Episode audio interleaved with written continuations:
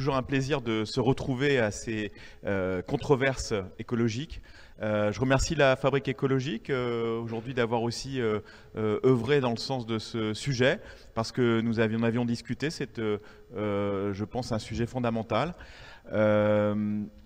Sorbonne Développement Durable aujourd'hui fédère de nombreux chercheurs au niveau de Paris 1, mais maintenant, grâce à, nos, partenariats, finalement, cela s'étend très largement. Euh, cela rejaillit évidemment sur nos doctorants, sur euh, les masters, sur les licences. Je pense que toute la communauté des étudiants, de 42 000 étudiants quand même par an euh, à l'université Paris 1 Panthéon-Sorbonne, eh bien c'est quelque chose qui est fondamental à véhiculer. Donc, euh, euh, ce que nous avons euh, décidé de faire de plus en plus, c'est d'impliquer également les doctorants et, les jeunes chercheurs dans des débats et également dans des prises de, de responsabilité au sein de notre association. Donc euh, on vous tiendra au courant évidemment, et puis par la courroie de transmission euh, de la fabrique écologique, euh, nous, vous transmettrons le résultat de cette prise de position qui déroge un petit peu à, ce qui se fait habituellement, où évidemment cela étend nos, nos capacités. Nous avons réalisé un workshop en décembre dernier sur les changements climatiques avec UNA. Vous savez qu'aujourd'hui, Paris 1 Panthéon-Sorbonne, c'est une université parmi huit autres. Et il y a euh, sept autres universités en Europe qui euh, se sont fédérés avec nous. Nous représentons donc 550 000 étudiants. Ces 550 000 étudiants considèrent comme euh, euh, une des problématiques principales le développement durable.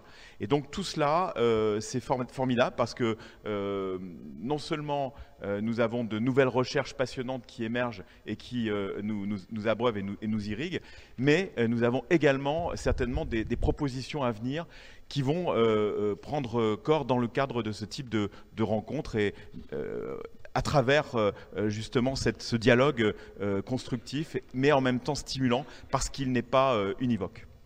Merci et bonne controverse. Je vais rajouter juste un mot que j'ai oublié, je m'en excuse, parce que de son côté, la Fabrique écologique un groupe de travail qui travaille depuis maintenant plusieurs mois sur ce sujet de la condition animale. Euh, un groupe de travail qui d'ailleurs est, composé de manière tout à fait euh, pluraliste, puisque c'est le principe de notre fonctionnement, c'est-à-dire avec euh, des gens qui ont des opinions, qui peuvent avoir des opinions diverses sur ce sujet, et qui va déboucher au mois de mai ou au mois de juin. Là aussi, je parle sous le contrôle d'Anaïta. au mois de mai ou au mois de juin, et donc il y aura, la Fabrique écologique va publier une note sur ce sujet avant l'été, et je pense que cette note vous intéressera aussi, puisqu'elle apportera aussi des éléments de débat et des éléments de proposition concrètes. Voilà, merci beaucoup et bon travail. Et bon, bonne réunion, c'est pas du travail, c'est de la réunion. Merci. Bien, je voudrais tout d'abord donc remercier Jérôme Guibert et Anaïta Grisoni et Yann Thomas de m'avoir euh, proposé d'animer cette controverse. Je ne suis pas un spécialiste de la question animale, je le dis tout de suite. Je suis géographe, professeur ici à, Paris 1. Je m'intéresse aux questions de biodiversité en général. Ça inclut bien sûr un peu la question animale, mais je ne suis pas un spécialiste. Et donc, mes premières remarques seront des remarques générales. Euh, pour certains spécialistes, elles peuvent paraître banales. Première chose, cette question animale, elle n'est pas si nouvelle que ça.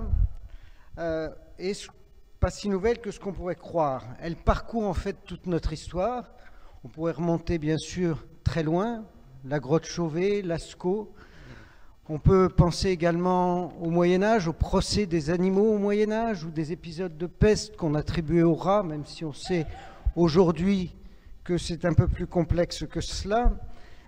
On peut penser aussi à la lutte contre certains animaux, contre certains prédateurs, et je pense ici aux travaux de Jean-Marc Morisseau sur le loup.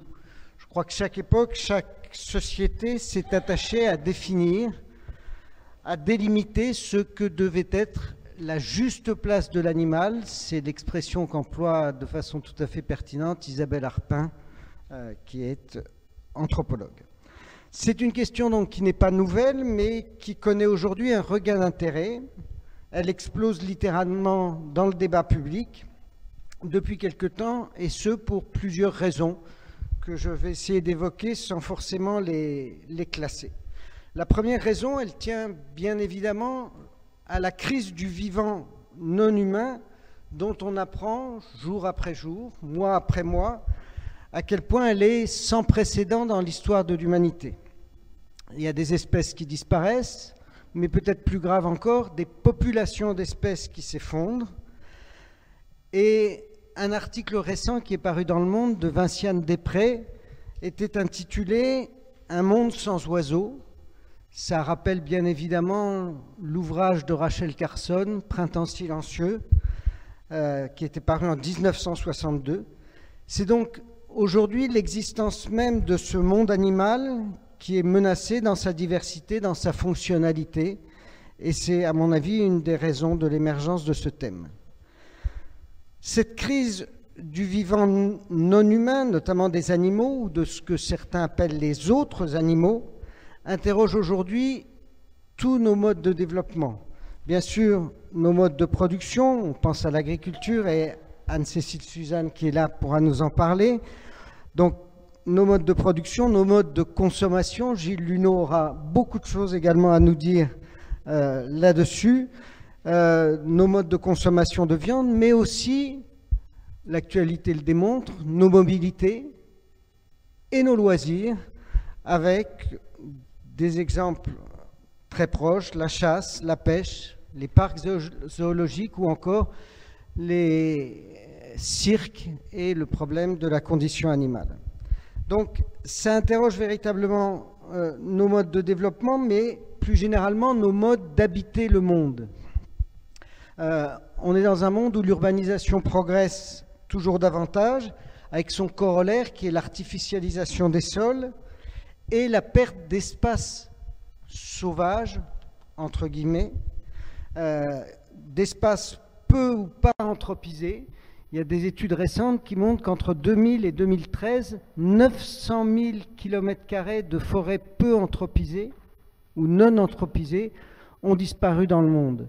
900 000 km, c'est l'équivalent de la surface du Venezuela ou de la surface du euh, Nigeria et ce, donc, dans des espaces peu peuplés où les rencontres homme-animal étaient relativement euh, limitées. Et donc, on a un résultat qui est paradoxal, au moins en apparence. Plus la place du sauvage diminue, plus les espaces de rencontre entre l'homme et l'animal sauvage se multiplient. Des exemples récents avec les éléphants de Ceylan, les tigres en Inde, le loup. Ces frontières spatiales sont de plus en plus poreuses et posent avec de plus en plus d'acuité la question de la cohabitation. Ces frontières spatiales, elles sont d'autant plus poreuses qu'un certain nombre de politiques publiques visent explicitement à réintroduire de la biodiversité et donc de l'animal, sauvage ou pas, dans des espaces qui s'en étaient éloignés, que ce soit des espaces ruraux, mais aussi des espaces urbains. Et là, Alizé Berthier aura sans doute des choses à nous dire. Ces frontières poreuses, elles peuvent être source de rencontres, de joie, de connaissances. Elles sont aussi parfois source de conflits, de violences ou de lutte pour le territoire. Donc des frontières spatiales, mais aussi des frontières culturelles, mentales et juridiques qui sont interrogées aujourd'hui. Les notions autour de l'animal sont de plus en plus discutées. Vous le savez, il n'y a plus d'espèces nuisibles depuis la loi biodiversité. Il y a des espèces susceptibles d'occasionner des dégâts, c'est très différent. L'espèce nuisible a disparu. la frontière entre le domestique et le sauvage est également discutée. Ou encore la frontière entre l'animal autochtone, l'animal exotique. Toutes ces frontières, toutes ces limites qui pouvaient paraître clairs sont discutés. C'est parfois même le regard sur l'animal qui s'inverse. J'en veux pour preuve l'ouvrage de Vinciane Després, qui est quand même intéressant à lire, très agréable à lire et intéressant. Que diraient les animaux si on leur posait les bonnes questions? Où elle montre que les animaux peuvent être de véritables acteurs sociaux à part entière, avec des capacités de compréhension, d'adaptation, des stratégies, et une capacité à comprendre à leur manière les situations qu'ils rencontrent. Plus fondamentalement encore, c'est la frontière même entre humain et non humain qui est posée, qui est soulevée avec tous les débats que ça entraîne et dont on va certainement parler autour du bien-être animal, de l'alimentation carnée, du droit des animaux ou encore de l'antispécisme. De ce point de vue-là, les travaux de sciences sociales, notamment d'anthropologie, sont utiles, très utiles. Les travaux de Descola, notamment, mais de toute l'école de Descola, sont fondamentaux, là-dessus. Euh, Descola montre bien que cette discontinuité homme-animal qui est au cœur de ce qu'il appelle l'ontologie naturaliste, pour faire simple, la vision occidentale du monde, ne correspond qu'à une partie de, des ontologies présentes sur Terre, que bien d'autres peuples ont des façons de voir le monde où cette discontinuité homme-animal euh, n'existe pas. Alors derrière, c'est donc l'animal est un objet comme ça frontière qui permet de discuter à la frontière entre la science, entre la politique, entre différentes disciplines, qui fait intervenir également des artistes de plus en plus intéressés à ces questions-là. Derrière ces grandes interrogations, le géographe revient un petit peu sur le devant. Il y a un aspect qui est fondamental pour, pour nous, c'est la question du territoire. On ne rencontre jamais une espèce on rencontre un ou des individus d'une espèce.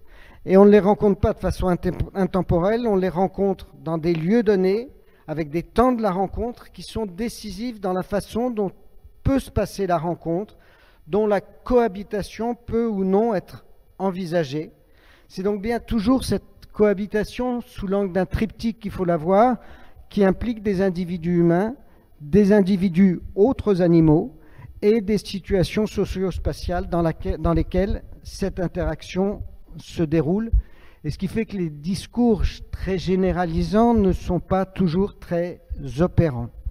En effet, pour qu'il y ait cohabitation, il faut des espaces, des lieux à habiter, des territoires à partager. Alors la séance ne suffira sans doute pas à tout aborder, à tout régler. Elle a le mérite d'engager la discussion autour de trois intervenants Anne-Cécile Suzanne, qui est agricultrice et consultante, Gilles Luneau, écrivain, journaliste, réalisateur, et qui vient de sortir un livre dont il vous parlera, et Alizé Berthier, qui est docteur en géographie à l'université de Paris 1, Panthéon-Sorbonne. Alors je demanderai à ces trois intervenants d'abord de se présenter un peu plus longuement euh, chacun, et puis d'aborder ensuite quatre questions qui ont été identifiées par les membres de la Fabrique écologique avec l'aide de Catherine Carré, qui sont les quatre questions pour engager le débat. Première question, qu'est-ce que vous entendez à titre personnel par cohabitation? Est-ce que cette cohabitation, elle vaut pour tous les types d'espaces et pour tous les types d'animaux? Est-ce qu'on peut cohabiter avec tous les animaux et partout? Deuxième question, elle est dans le prolongement, dans cette relation à l'animal, quelle est la part du lien intime et la part de ce qui est une conception générale autour de ce qui fait société, c'est-à-dire autour du politique? Troisième question, est-ce que vous avez le sentiment, avec votre expérience, que les choses bougent, que l'animal est non seulement au cœur des débats, mais qu'il est aussi au cœur d'évolutions fondamentales qui vont transformer les choses, pas simplement une vague médiatique. C'était la troisième question. Et d'un point de vue plus politique, quatrième question, est-ce que vous voyez dans l'explosion de cette question, le développement d'associations de défense de la cause animale, le signe d'une véritable sensibilisation de la société au-delà des rangs écologiques et quelles sont les conséquences qu'on peut attendre de cette évolution. Voilà un petit peu en guise d'introduction. Donc je ne sais pas parmi les trois intervenants, celle ou celui qui veut prendre la parole. Il n'y a pas d'ordre préétabli. Honneur aux dames.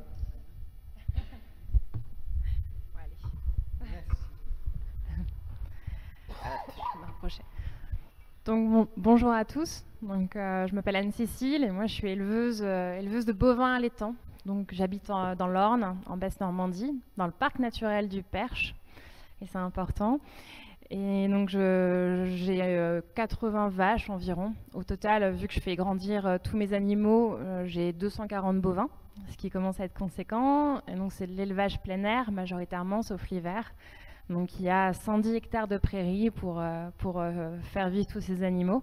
Et puis il y a aussi 80 hectares de culture, parce que je suis en polyculture élevage. Donc je produis mes céréales, j'en vends une partie, je donne le reste à, mes animaux. Et puis un petit peu de pommes aussi. Donc voilà, c'est une activité assez diversifiée.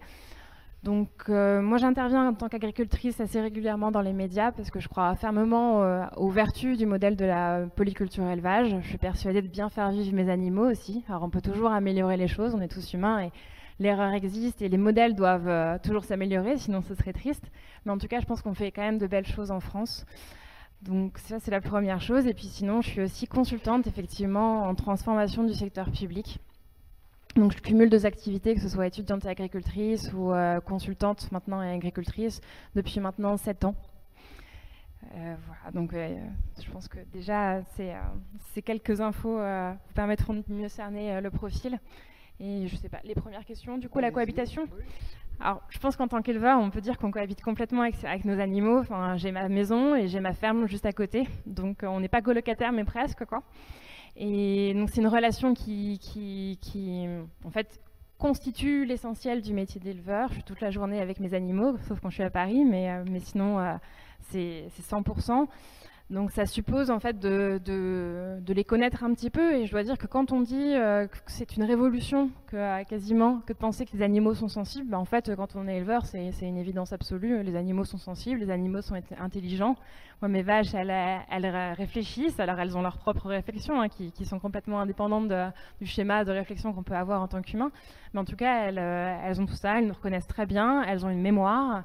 Et aussi, elles ont énormément de comportements sociaux. Donc, euh, moi, elles vivent en troupeau, donc euh, ça se manifeste particulièrement. Il y a des vaches qui sont complètement meilleures amies, il y en a d'autres qui se détestent absolument et qui seraient capables de s'entretuer. Euh, il y a des veaux qui tiennent à leur mère, des mères qui tiennent à leurs veaux. Donc, il y, a, vraiment tout un schéma qu'en tant qu'éleveur, on observe au quotidien. Donc, c'est vraiment, c'est vraiment, je pense, une chose sur laquelle il faut insister. On a tendance à dire que l'élevage, en s'industrialisant, bah, on, on, perd cette notion d'animal sensible et au final, je pense que même si on a un élevage industriel, on, sera amené en tout cas à, observer ces comportements parce que dans tous les cas, ils existent. Quoi. Donc ils peuvent être un petit peu, un petit peu bridés, mais ils existeront toujours. Donc ça, c'est une chose, mais en fait, le fait de cohabiter avec les animaux au quotidien, ça m'empêche pas effectivement d'aller les, euh, envoyer à l'abattoir, mais pour une raison simple, c'est que le fait de cohabiter avec eux, ça m'empêche pas de penser que l'humain reste supérieur aux animaux et qu'on a des besoins en tant qu'humain qui n'existent pas chez les animaux, en particulier les besoins culturels. Et ces besoins culturels, bah, ils, impliquent un, bon repas. Et ce, ce repas-là, il est inscrit au patrimoine mondial de l'UNESCO. Et il y a toute une beauté dans le terroir français qui aujourd'hui est quand même euh, beaucoup remise en cause. Et moi, je crois fermement à ça. Et je crois que ma mission d'éleveuse, c'est de bien traiter mes animaux toute leur vie, de faire attention à ce qu'ils soient abattus dans des conditions qui sont respectueuses de leur bien-être, en tout cas qu'ils ne leur fassent pas souffrir, qu'ils ne les inquiètent pas et que jusqu'au bout l'animal ne soit pas conscient qu'il va mourir. Donc ça c'est absolument important à mes yeux. En revanche, il y a une chose qui est encore plus importante, c'est, euh, voilà, c'est, enfin qui est tout aussi importante, pardon, mais c'est, la culture et, le terroir. Merci beaucoup. On continue. Alizé, tu... Ah bah voilà, j'étais sûre que j'allais faire une bêtise. Euh, bonjour à tous. Euh, donc, euh, comme Laurent l'a présenté, euh, moi je suis euh, récemment docteur en géographie. J'ai travaillé sur les questions de relation aux oiseaux, donc aux oiseaux sauvages dans le Grand Paris. Donc, ce que je désigne par Grand Paris, c'est Paris et la petite couronne.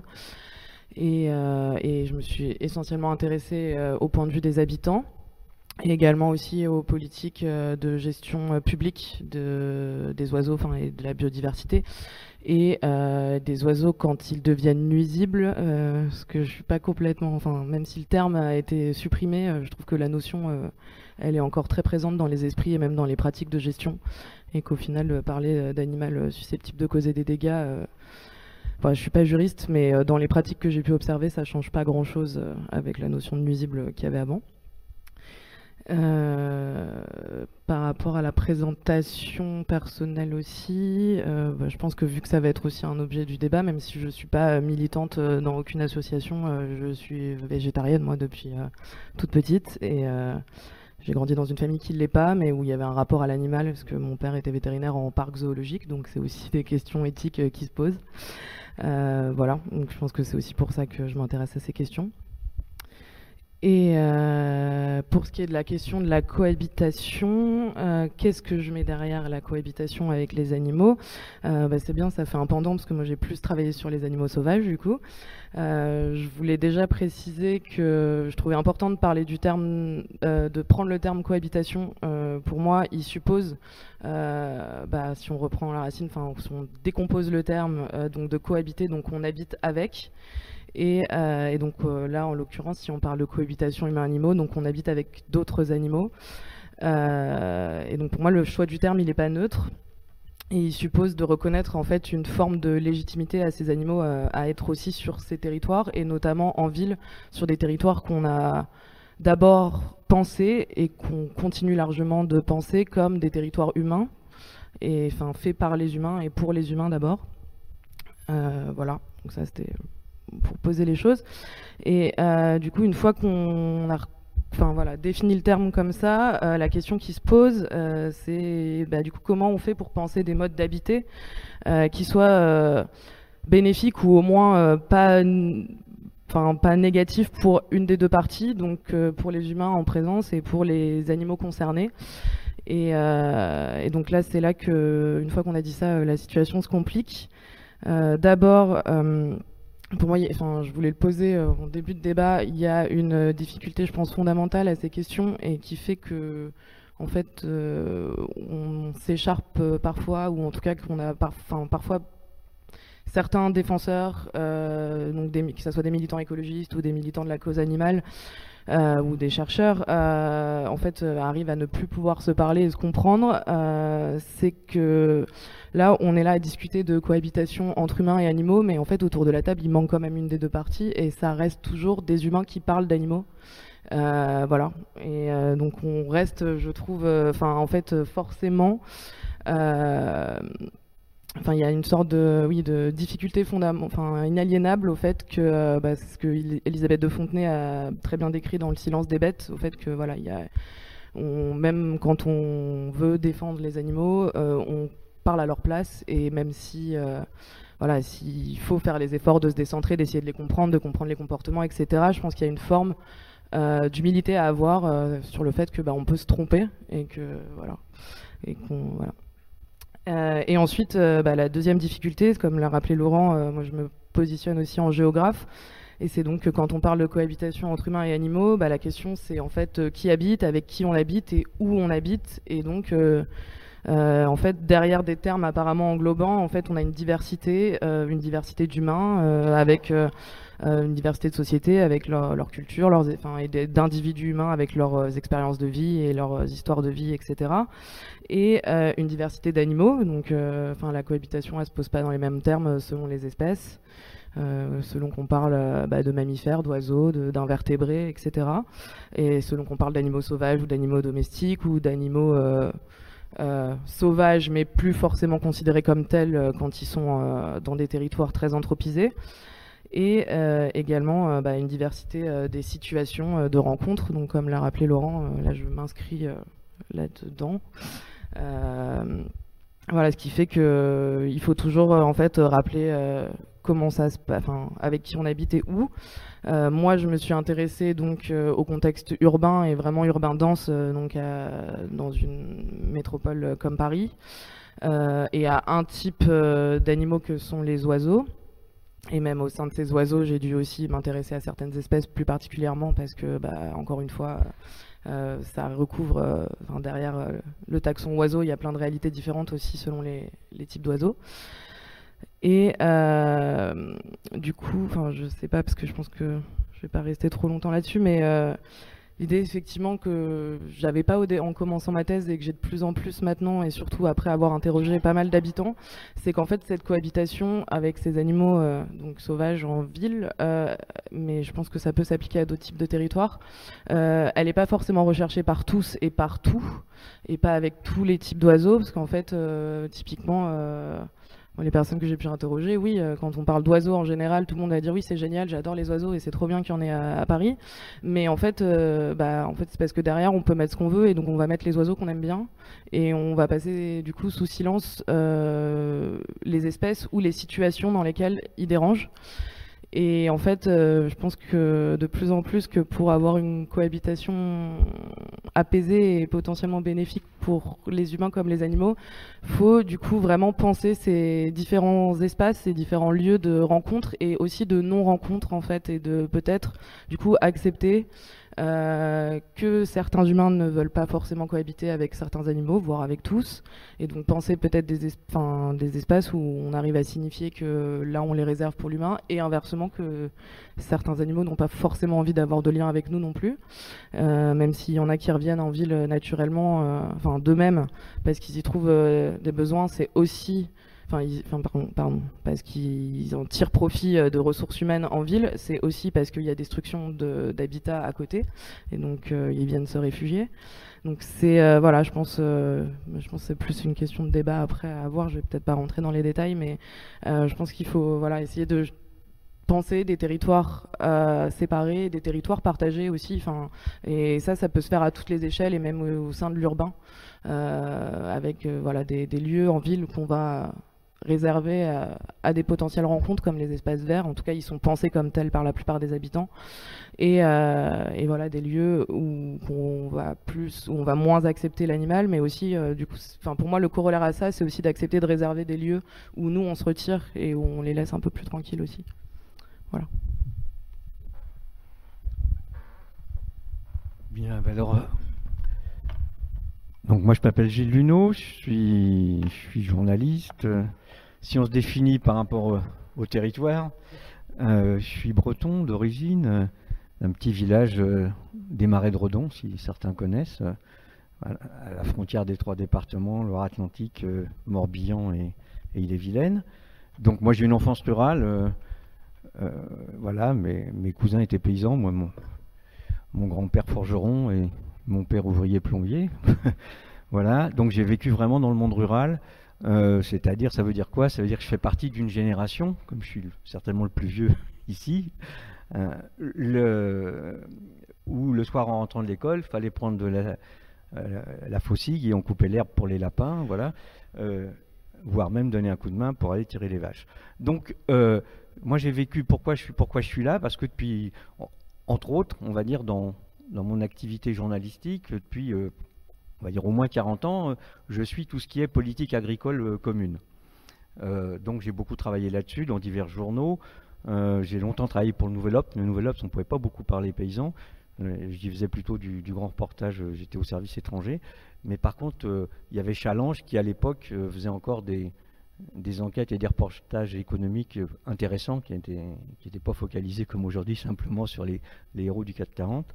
Et, et puis après, je suis, passé à Géo et, aujourd'hui, je collabore essentiellement à Oui Demain euh, et à un magazine trimestriel sur euh, la ruralité qui s'appelle Regain. Voilà.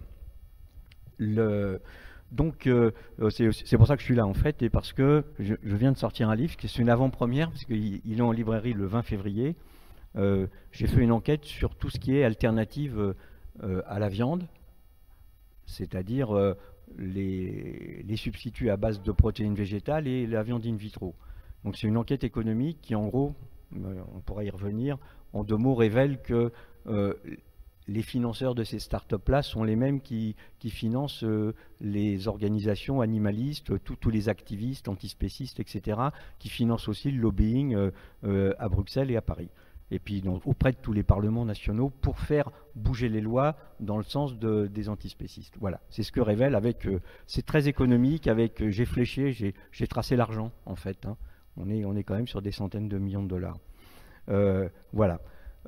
pour en revenir à notre débat, arrêter, arrêter la pub perso. donc sur la cohabitation moi, je peux partager euh, des réflexions de journalistes, d'observateurs comme ça sur la longue durée. Euh, moi, j'ai vu se transformer l'agriculture. Je suis, d'une région où, quand on avait 4, 5 hectares, on était un gros paysan. Quand même, 10 hectares, c'était un cumulard. Il euh, faut se rappeler de ça. Je suis né en 50. Hein, je veux dire, c'est pour vous donner, vous donner un peu le diapason de ça. Et donc j'ai vu la Bretagne se défigurer sous l'industrialisation agricole. Je pèse mes mots. Elle s'est défigurée, ça a été une hémorragie démographique. si je vous donne en, chiffres nationaux, au sortir de la Seconde Guerre mondiale, il y avait 2,5 millions de fermes, 10 millions d'actifs agricoles. Aujourd'hui, on est à, de mémoire, hein, euh, j'ai une très mauvaise mémoire des chiffres, ça ne s'arrange pas avec l'âge, on est à 430 000 ou 450 000 chefs d'exploitation et on est à 850, 860 000 actifs agricoles. C'est quand même une, hémorragie gigantesque. il faut savoir, pour mettre en regard, pour être juste ou honnête au moins par rapport à ce chiffre, on avait certainement besoin de, restructurer l'agriculture parce qu'au sortir de la guerre, on, on mourait de faim. Enfin, je ne vais pas faire un exposé, j'ai fait ici pendant euh, quelque temps un, cours sur la politique agricole à la Sorbonne, je reviens par la petite porte. Euh, ce qu'il faut voir, c'est qu'il y avait besoin de restructurer pour devenir autosuffisant. Cette autosuffisance, en restructurant, on va dire en diminuant d'un tiers le nombre d'exploitations, on y est arrivé euh, au milieu des années 70, au niveau européen, hein, de, l'Europe commune de l'époque. Euh, et que depuis, on est en perte d'autonomie de plus en plus, et on est totalement dépendant aujourd'hui, euh, et c'est vraiment lié à l'industrialisation de l'agriculture. Je donnerai qu'un chiffre, 53 millions d'importations, 53 millions de tonnes de céréales et substituts aux céréales importés en Europe par an pour nourrir les élevages industriels. on arrête pendant 15 jours de livrer, et ça meurt dans tous les élevages euh, qui sont sur le pourtour des côtes, que ce soit, je veux dire, de la Hollande à ici. Hein. Voilà donc, euh, j'ai vu, vu comment l'industrialisation, et avec ça, j'ai vu se transformer totalement la relation à l'animal. Hein. je ne perds, perds pas mon fil, je veux juste vous en donner le paysage. C'est-à-dire que quand vous avez euh, une agriculture dont j'imagine c'est celle que vous pratiquez, euh, polyculture élevage, où le, paysan s'occupe de ses animaux, les connaît, etc., on a des relations, j'y reviendrai, euh, avec des animaux domestiques qui sont, euh, qui sont faites dans le respect. Un paysan, il a tout intérêt à ce que ces animaux soient bien soignés, vu que c'est son gagne-pain quand même. Voilà. Quand on passe à l'industrialisation, euh, c'est pas pour rien qu'ils ont des numéros, c'est qu'ils sont devenus des objets. Ils sont devenus simplement des objets, voire du minerai. C'est comme ça qu'on parle aujourd'hui euh, à l'échelle de la production industrielle de viande. Je ne parle plus d'élevage, je parle vraiment de production industrielle. Et c'est abominable, c'est dénoncé, et heureusement, euh, et pas seulement par, euh, les organisations de la cause animale, c'est dénoncé par les, par les paysans eux-mêmes depuis les années 80. Hein, je rappellerai les premiers mouvements qui sont partis contre l'élevage de veaux aux hormones, etc., c'est parti de ce qui est devenu la Confédération paysanne aujourd'hui. Donc ce n'est pas, pas nouveau la contestation euh, de, dire, euh, pour la cause animale. Mais ce, changement-là dans, la relation à l'animal, sa chosification, remonte un peu plus loin même. C'est-à-dire que je vois ici, il va y avoir vraisemblablement beaucoup d'étudiants. Je vous invite à, à, travailler sur l'histoire de la zootechnie. Hein. C'est-à-dire, c'est on, remonte au 19e, au 18e, sur euh, des principes, justement, on revient, on va dire, à, du Descartes dur. Hein. Descartes, avait pris comme principe, méthodologique de réfléchir sur l'homme-animal, on l'a pris au mot, et à partir du, 18e, euh, il y a tout un courant, ça remplit les bibliothèques, vous allez euh, à la bibliothèque de Rambouillet ou à celle du Muséum sur la zootechnie, c'est l'application des principes industriels à l'élevage c'est-à-dire parcellisation des tâches, et on va arriver à, ce une perte de savoir gigantesque, hein, en même temps que, que, de l'inhumanité à tous les niveaux de l'élevage. Je parle d'inhumanité parce que quand vous êtes éleveur aujourd'hui, je vais prendre le cas d'un élevage de poulets en Bretagne, je ne sais pas, qui a 150 000 poulets. Quel est le travail de l'éleveur aujourd'hui c'est simplement de passer trois fois par jour ramasser les cadavres, parce que tout le reste est automatisé, il y a des robots, ça sert l'eau, les antibiotiques, euh, le grain, etc. Donc euh, il faut autant s'intéresser à la, maltraitance animale, moi je ne parle pas de bien-être, je parle de bonne traitance euh, ou de maltraitance, parce que le bien-être c'est plutôt subjectif, on pourra y revenir. et, c'est autant pour les humains qui sont, qui sont embringués là-dedans. Hein. Voilà pour la cohabitation. Et je terminerai sur ce chapitre-là faut m'arrêter, hein, sinon je peux être très, très long. Sur ce chapitre-là, il y a, Jean-Luc Dichet, le, philosophe, qui, réfléchit beaucoup sur, sur la cause animale et qui, a eu la gentillesse de m'accorder un interview pour le bouquin, qui, qui dit on a un vrai problème de schizophrénie par rapport aux animaux parce que pendant très longtemps, on avait les animaux sauvages, les animaux domestiques et les animaux de compagnie. Et les animaux domestiques, entendus comme les animaux de la ferme, étaient une vraie articulation parce qu'ils étaient un petit peu proches de nous, mais ils ne rentraient pas dans la maison. Euh, on les nourrissait, on en prenait soin. Ils avaient leur autonomie, ils n'étaient pas faciles à attraper. Moi, je me rappelle comment il fallait courir après un canard ou un poulet pour, pour, pouvoir le manger. Euh, je veux dire, cette articulation-là a disparu. Ça, c'est la première chose. Et, et, la deuxième chose, c'est qu'aujourd'hui, avec une majorité de gens urbains ou vivants comme des urbains à la campagne, parce qu'on a, on a, la même chose, il n'y a plus du tout cette relation à l'animal. C'est-à-dire que moi, je me suis aperçu avec effarement, mais il n'y a pas très longtemps, dans un débat comme ça, je réponds tout bêtement à quelqu'un en disant Mais vous avez jamais plumé un poulet? Et je me suis aperçu qu'il n'y avait personne qui avait, je ne parle même pas de tuer, mais plumé et vidé un poulet. Hein. C'est-à-dire que pour moi, c'est quelque chose de tellement naturel, j'arrivais pas à imaginer, je suis peut-être un peu trop centré sur ma personne, mais je veux dire que finalement, il n'y a plus beaucoup de gens euh, qui savent ce que c'est qu'un poulet. On la jette en barquette, en filet, euh, en, petits morceaux comme ça, et même, même l'entièreté quoi du poulet, on l'a plus, l'a plus en tête. Et les abats, j'en parle pas, et on les vend même plus avec. Voilà, ça c'est pour le chapitre, euh, euh, je veux dire, schizophrénie par rapport à l'animal entre le domestique, le sauvage et l'animal de compagnie qui est tellement anthropomorphisé. Ça, je ne veux même pas en parler. Je veux dire, c'est, euh, vous connaissez tous le truc, c'est quasiment une personne dans la maison, quoi. Hein. Voilà. Votre deuxième question, c'était je prends mes lunettes. Voilà. Sur la part du lien intime, bah oui, ça rejoint ce que, je disais. Simplement, je rajouterais toujours en citant Jean-Luc Guichet, dans, le lien et, la part intime, c'est la relation au sauvage. Hein. vous, l'avez bien évoqué. Euh, finalement, le sauvage, euh, lui, il parle, il parle de la part opaque, en fait, de, ce que le sauvage doit rester l'impensé. Commencer à penser le sauvage, c'est déjà le tuer, finalement, conceptuellement. Et lui, il dit le, le sauvage, c'est la forêt profonde, c'est le rideau noir de, la lisière.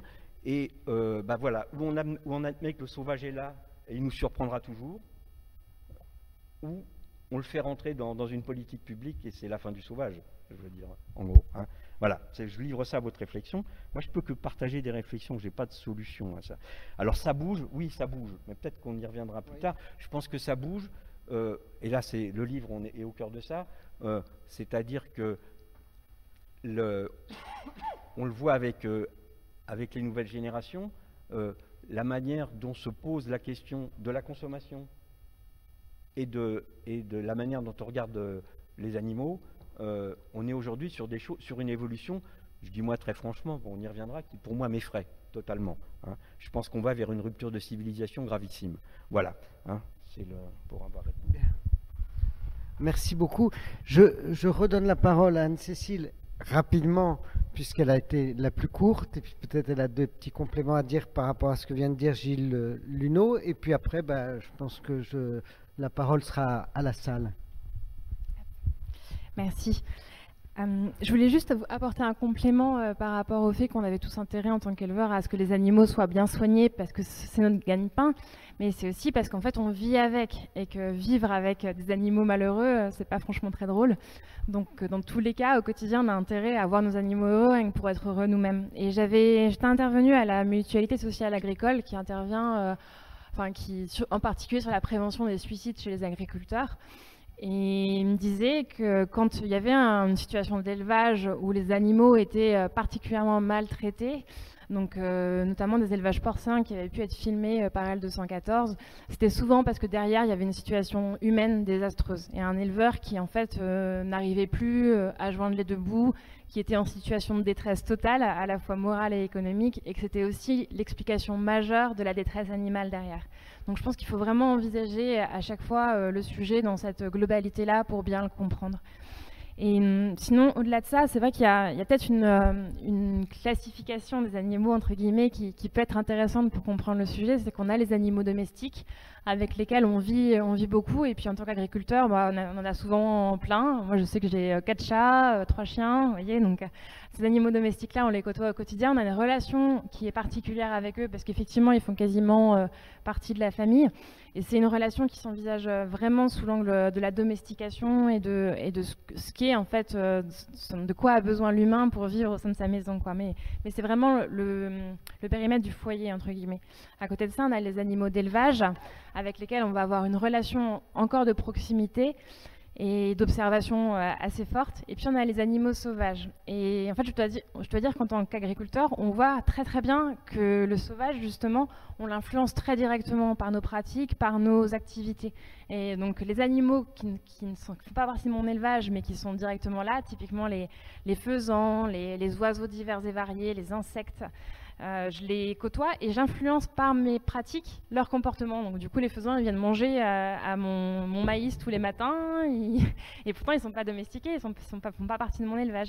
Il y, a, des animaux dans mon parc naturel qui reviennent. Donc euh, typiquement, j'ai des vergers qui sont en bio et dans ces vergers en bio, bah, en fait, j'ai des, chouettes chevêches qui se sont installées ces chouettes chevêches-là, elles étaient en voie, de disparition dans, mon parc naturel.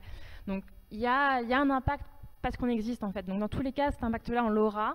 Et il faut pas, je pense, faut pas chercher à, totalement s'en priver et faire en sorte de ne plus exister dans certains milieux, parce que je pense, en tout cas en France, que c'est idéaliste. En revanche, il faut faire en sorte d'avoir des pratiques, à mon, à mon, à mon avis, hein, qui, soient en, qui soient en adéquation avec, euh, avec la vie autour de nous. Et là-dessus, du coup, je dois dire que sur l'élevage, faut je veux juste euh, remettre en cause un préjugé qu'on peut avoir, c'est qu'en fait en France, aujourd'hui, 98% des éleveurs ont moins de 150 vaches. Donc il faut vraiment encore se rendre compte que si en tout cas sur l'élevage bovin, on s'est très très peu industrialisé et que ça suppose du coup d'avoir beaucoup beaucoup de prairies en France. Et ces prairies-là, il y a une étude euh, de Rosto, je ne sais pas si vous connaissez, mais qui, a, qui en tout cas a mis en évidence qu'en France, pas, pas, en Amazonie, mais en France, il y a plus de biodiversité dans un, mètre carré de prairie que de forêt.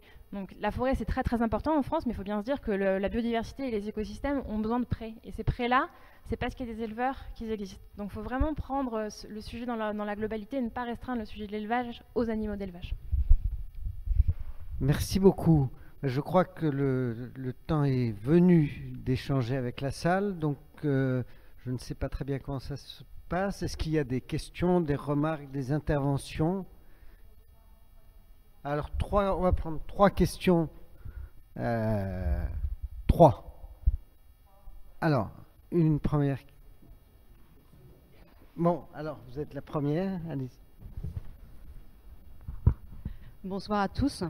Euh, si vous pouvez vous peut-être vous présenter ah rapidement euh, euh, quand vous prenez la parole. bonjour.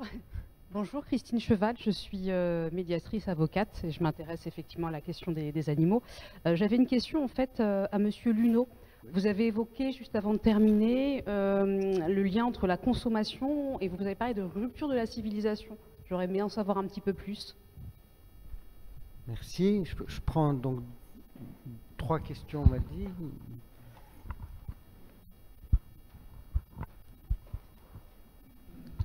Je m'appelle Jean-Renaud Lemilon, je suis euh, depuis peu écrivain sur des thèmes que vous avez évoqués. Et ce que je voulais dire, c'est qu'en réalité, euh, il y a une façon d'aborder euh, qui est la, ce que j'appelle l'anticipation. J'ai écrit un livre qui s'appelle La grève de la vie. Pourquoi j'en parle? Parce que la grève de la vie, on voit déjà ce que ça veut dire. La grève de la vie, c'est celle des animaux d'élevage industriel en Europe, en Chine et aux États-Unis, qui ont deux façons de résister à la vie insupportable qu'ils supportent. La première, c'est le suicide. Et donc, dans mon livre, ils se suicident en Europe et les cochons se suicident en Chine. Et la deuxième, c'est la révolte. Et les bœufs américains se révoltent. Donc pourquoi je dis ça? Parce que quelquefois, euh, le, roman, c'est-à-dire le, phénomène imaginatif, est quelquefois plus démonstratif et plus évident qu'un long essai ou de, grandes statistiques. Et j'en profite parce que Madame Suzanne euh, en a parlé. Moi, je suis petit-fils d'un éleveur euh, d'élevage laitier en Vendée et je trouve que ce que vous avez dit est d'une profonde justesse. Et en France, heureusement, ça j'ai travaillé là-dessus, on est encore à 80% d'élevage des bovins en les laissant sortir. Ça n'est plus du tout vrai en Allemagne. En Allemagne, c'est 90% d'élevage industriel. Voilà, j'ai fini. Merci. Troisième question. Troisième question vers le haut de la salle. Voilà une question. Euh, bonsoir, je m'appelle Mathilde et euh, je suis en troisième année de licence de géographie, pardon. Et euh, j'avais une question pour vous, Anne-Cécile, par rapport à l'interaction que vous avez au sein de votre élevage avec, avec les animaux sauvages. Et je voulais savoir si, s'il pouvait y avoir des interactions positives et s'il y avait une intégration justement de, de ces animaux dans votre, dans, dans, votre façon de faire et de, et de produire.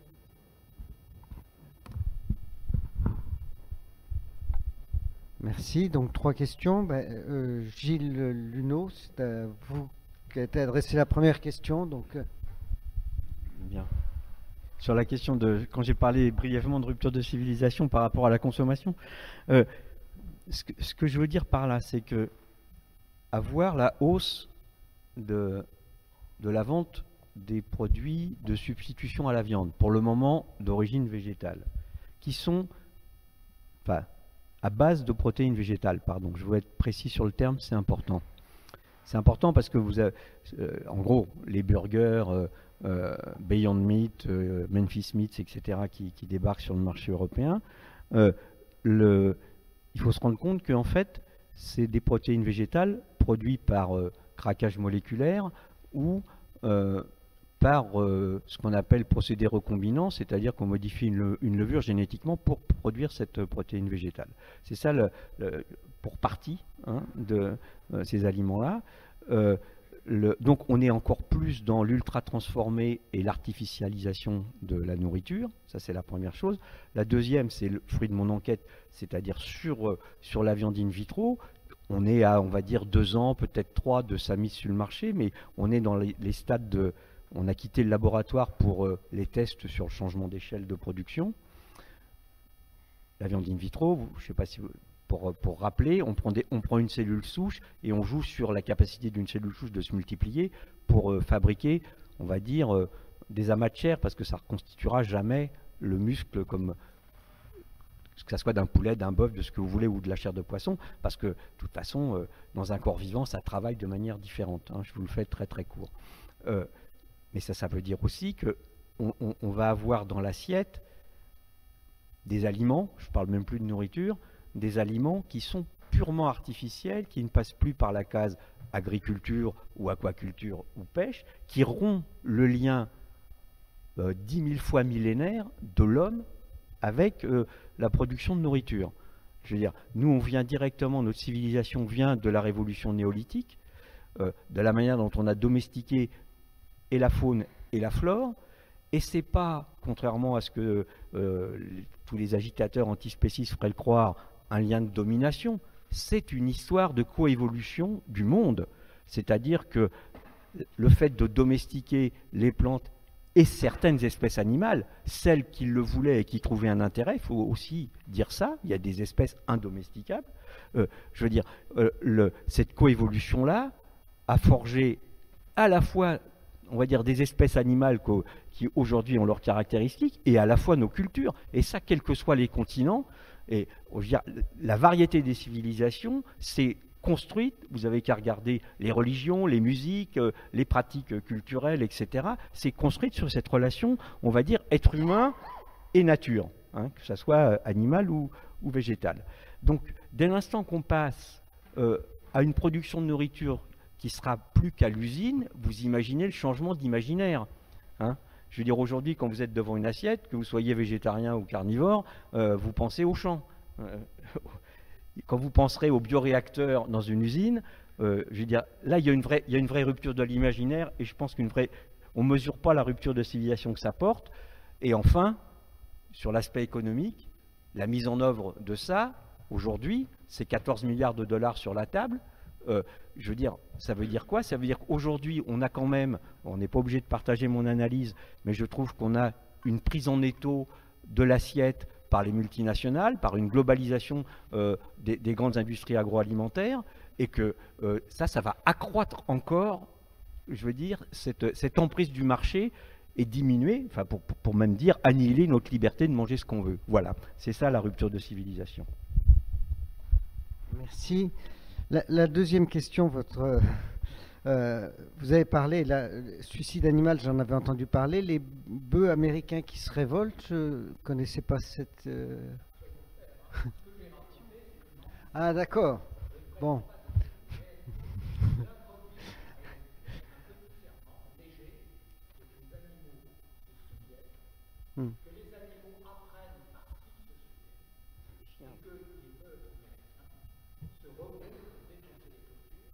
Hey.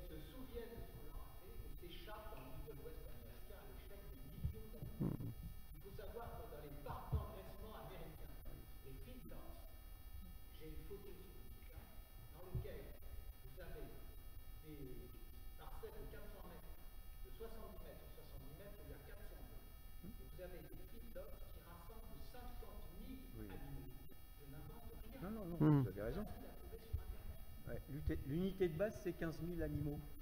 On les... non, mais ils, conçoivent industriellement pour, pour euh, je veux dire, pour construire.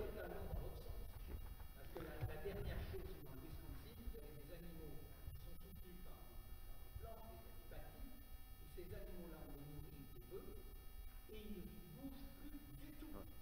Ils ne peuvent pas. Mmh pareil pour les poulets, ils ne tiennent pas debout. Juste un aparté littéraire, vous connaissez sûrement le roman Les Chiens. Hein? Troisième question donc sur les interactions. Oui, juste en passant, parfois ça arrive hein, aux animaux même de, casser les clôtures et de s'en aller. Ça, ça, nous pose souvent problème. Mais elles aiment bien parce que l'herbe est toujours plus verte ailleurs, euh, même pour elles. Mais du coup, sur, euh, sur les relations entre euh, les animaux sauvages et, les éleveurs, bah, déjà, juste en passant, il y a des relations entre les animaux sauvages et, les animaux d'élevage. Et typiquement, euh, quand on va dans les prés, chez nous, en tout cas dans le Perche, on observe souvent des hérons de pied de bœuf ce sont des animaux, euh, enfin des oiseaux, qui en fait vivent en débarrassant les, vaches et les bœufs de leurs insectes. Et du coup, donc ça, avantage bien les vaches et puis les hérons ils sont bien contents. Donc on voit souvent plein de, hérons blancs au pied, des, animaux.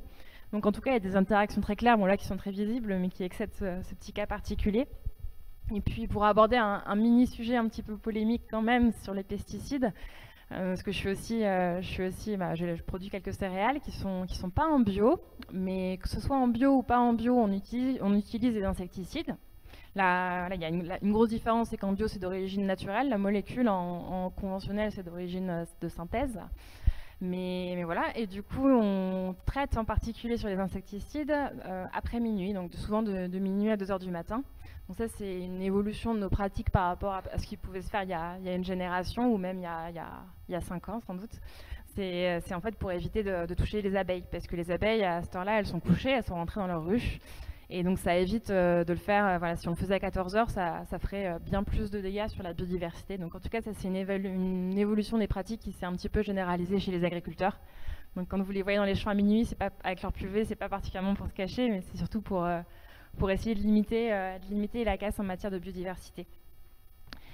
Et puis sinon, euh, quand même quelque chose, euh, quelque chose d'important, c'est que dans l'élevage, en prairie, en tout cas, il y a, une action directe sur les animaux sauvages. C'est en fait que les prairies constituent de grands espaces pour permettre aux animaux sauvages de vivre et de, faire leur bébé, et puis aussi tous les insectes de, bah, de vivre aussi. Parce qu'il faut bien se souvenir qu'une prairie, c'est une zone de non-traitement, en revanche. Donc c'est une zone qui ne va pas recevoir de pesticides, d'insecticides, de fongicides, etc. Donc quand on a un débat sur les, pesticides et qu'on oublie de traiter les prairies, eh ben, en fait c'est une grave erreur. C'est pareil quand on parle d'élevage seulement sous l'angle du climat, c'est aussi une grave erreur méthodologique parce qu'en fait la fin de l'élevage c'est une catastrophe pour la biodiversité aujourd'hui. Donc voilà, l'élevage en fait a une relation en permanence sur, euh, avec les animaux sauvages et quels qu'ils soient. Merci. Alizé veut rajouter. Euh, oui, en fait, j'avais pas compris, moi, j'avais pas répondu à toutes les questions, mais euh, je voudrais bien réagir euh, effectivement. pour finir de situer, c'est vrai que moi je suis parisienne et que j'ai grandi en ville. en revanche, je voulais répondre sur deux choses. déjà sur le fait que l'alternative à, enfin que le fait de promouvoir une alimentation végétarienne signifiera forcément d'avoir une alimentation encore plus industrielle et à base de, viande de synthèse. Je suis d'accord que c'est une dérive qui s'observe mais pour la, contre laquelle je suis contre aussi. Et par contre, on peut très bien manger végétarien, voire végétalien, euh, en mangeant naturel et sans être dépendant. Euh, voilà. Mais bah, non, je tiens à préciser parce que c'est du coup souvent aussi l'argument qui est euh, amené pour justement balayer du coup le, pour décrédibiliser tout, euh, voilà, tout, euh, tout l'argument euh, pour manger sinon plus de viande ou en tout cas beaucoup moins. Et j'ai une autre remarque qui est aussi une question, en fait, plus qu'une remarque, est-ce que oui, les prairies, c'est important pour la biodiversité, je le sais bien de par les études que j'ai faites aussi. en France, vous l'avez rappelé, donc l'élevage bovin, il est peu industrialisé, mais c'est le cas que pour l'élevage bovin, il me semble, pour, les, pour tout ce qui est poulet, par exemple, là, on est quand même sur enfin des trucs très, enfin globalement et les cochons aussi très très intensifs. Euh, et euh, est-ce que, euh, et puis vous, enfin voilà, ça a été rappelé la question aussi des, du problème des pâturages aux États-Unis, ce qui est enfin aussi problème de, enfin qui cause aussi la déforestation en Amazonie, etc. Est-ce que le modèle de polyculture élevage est généralisable avec la consommation qu'on a aujourd'hui dans le monde de viande au point de vue de terre disponible. Et voilà, c'est une question. Que c'est voilà, durable comme ça ou est-ce que de toute façon il faudra, même si on conserve à la rigueur, enfin, je, je serais pour ne plus manger d'animaux du tout, mais je suis à la rigueur, pour accorder que voilà, on ait quelques formes d'élevage de cette forme, mais euh, je pense que c'est pas, de toute façon, ça nécessite une réduction drastique de notre consommation actuelle de viande. Euh, voilà pour les questions. Euh. Avant de vous repasser la parole, je, voulais juste euh, répondre. ça y est, je m'excuserai, j'aurais polyalisé. Voilà. Le, oui, je rajouterai à la liste de, de l'élevage industriel quand même l'élevage laitier hein, qui, est, devenu, qui, monte en puissance dans l'industrialisation. Mais c'est vrai que l'élevage allaitant et tout à fait, euh, on, peut, dire dans l'agroécologie. Hein. Je veux dire, sur, le, sur les prairies, je rappelle quand même, je, souscris complètement au fait qu'on peut être euh, végétarien sans, euh, sans être dans les dérives des, plats ultra transformés. Ceci dit, quand on voit la pratique alimentaire des Français où ils font les courses et tout, et la manière dont on remplit les caddies massivement, je veux dire, on s'inquiète. Moi, je m'inquiète de la tendance lourde. Ah oui, mais on est, on est dans la viande, on est en, on est en train euh, de changer. Vous avez qu'à voir, même les, les grandes surfaces aujourd'hui euh, commencent à, ouvrir euh, leurs rayons aux paysans locaux, à battre localement, etc. non, c'est vraiment, vraiment intéressant. Mais surtout, ce que je voudrais faire remarquer, et moi je, je, veux dire, j'ai absolument rien contre les végétariens et les végétaliens. simplement, si on veut continuer à nourrir correctement les végétariens et les végétaliens avec des bons légumes et des bonnes céréales, on a besoin des amendements organiques, euh, sinon les cultures, il faudra les, faire pousser à la chimie. Euh, ça, c'est vraiment important. Et enfin, sur est-ce qu'on peut nourrir tout le monde aujourd'hui dans les conditions actuelles, ça se décompose la question. Si, si, tout le monde, si tous les pays se mettent à manger autant de viande que l'Occident en mange, ça n'ira pas du tout. On est obligé de réduire notre consommation, notre consommation de viande. Moi, quand j'étais gamin, c'était deux fois par semaine hein, la viande. Et euh, on se portait pas si mal que ça. Donc, euh, donc ça, c'est clair et net. Il faut réduire la consommation de viande et plutôt en manger de la bonne. Donc, vous l'avez compris, euh, plutôt, plutôt que de la mauvaise. je mets un, je, veux ouvrir quand même l'attention sur le fait qu'on fait un procès, en gros, au bœuf, aux viandes rouges. Mais bon sang, quand on regardons les chiffres, c'est quand même euh, euh, beaucoup plus catastrophique euh, pour les poulets qu'on, j'allais dire qu'on cultive, qu'on, élève dans des conditions scandaleuses. Les cochons, c'est pareil. Et, le porc est un, animal éminemment intelligent en plus. je veux dire, c'est un vrai scandale. Et on se focalise avec en plus des fadaises qu'on raconte sur l'élevage bovin. Je veux dire, Enfin, si vous voulez, vu, de ma campagne, je pourrais presque vous associer avec une autre campagne, nous dire, nous dire qu'un kilo de viande de bœuf, c'est 15 000 litres d'eau usée. Il faut arrêter de se fiche de la tête des gens. hein. Je veux dire que ce calcul, moi, on a repris, puis les gens de l'INRAL l'ont démonté. Je veux dire, c'est pris en comptant la pluie qui tombe sur la prairie. Je regrette. Il n'y a pas de bœuf dans la prairie. La pluie continuera de tomber et l'herbe de pousser dans la prairie. c'est voilà, c'est ce que je voulais préciser. Merci beaucoup. Donc, je vais prendre.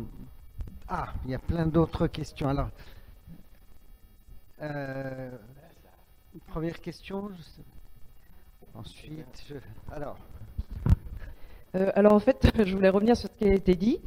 Euh, donc, bon, pour expliquer, c'est ce qu'il faut apparemment, c'est un petit peu le jeu de qui vient le plus de la campagne. Donc, je viens de la campagne. J'ai mes parents, grands-parents qui sont éleveurs, voilà pour situer. Et j'ai aussi créé la nouvelle association française de l'agriculture cellulaire.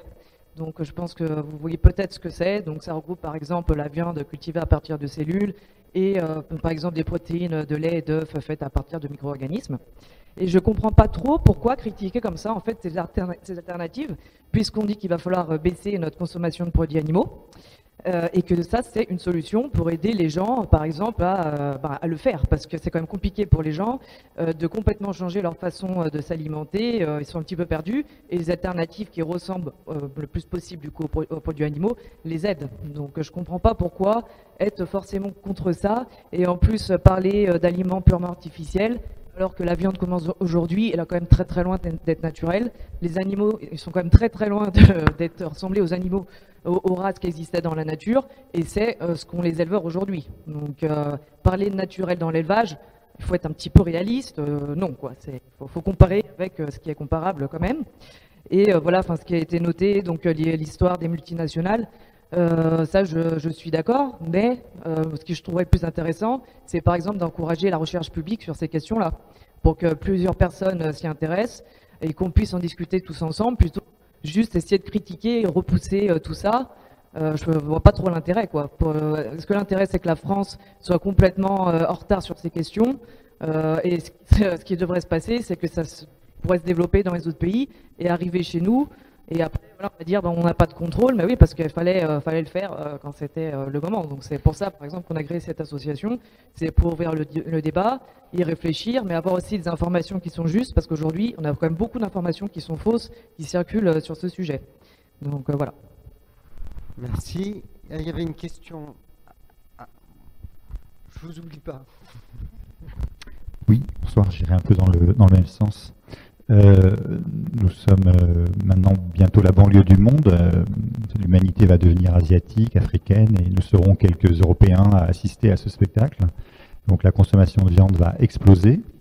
C'est une demande légitime, hein, c'est aussi du rattrapage par rapport à nos modes de vie.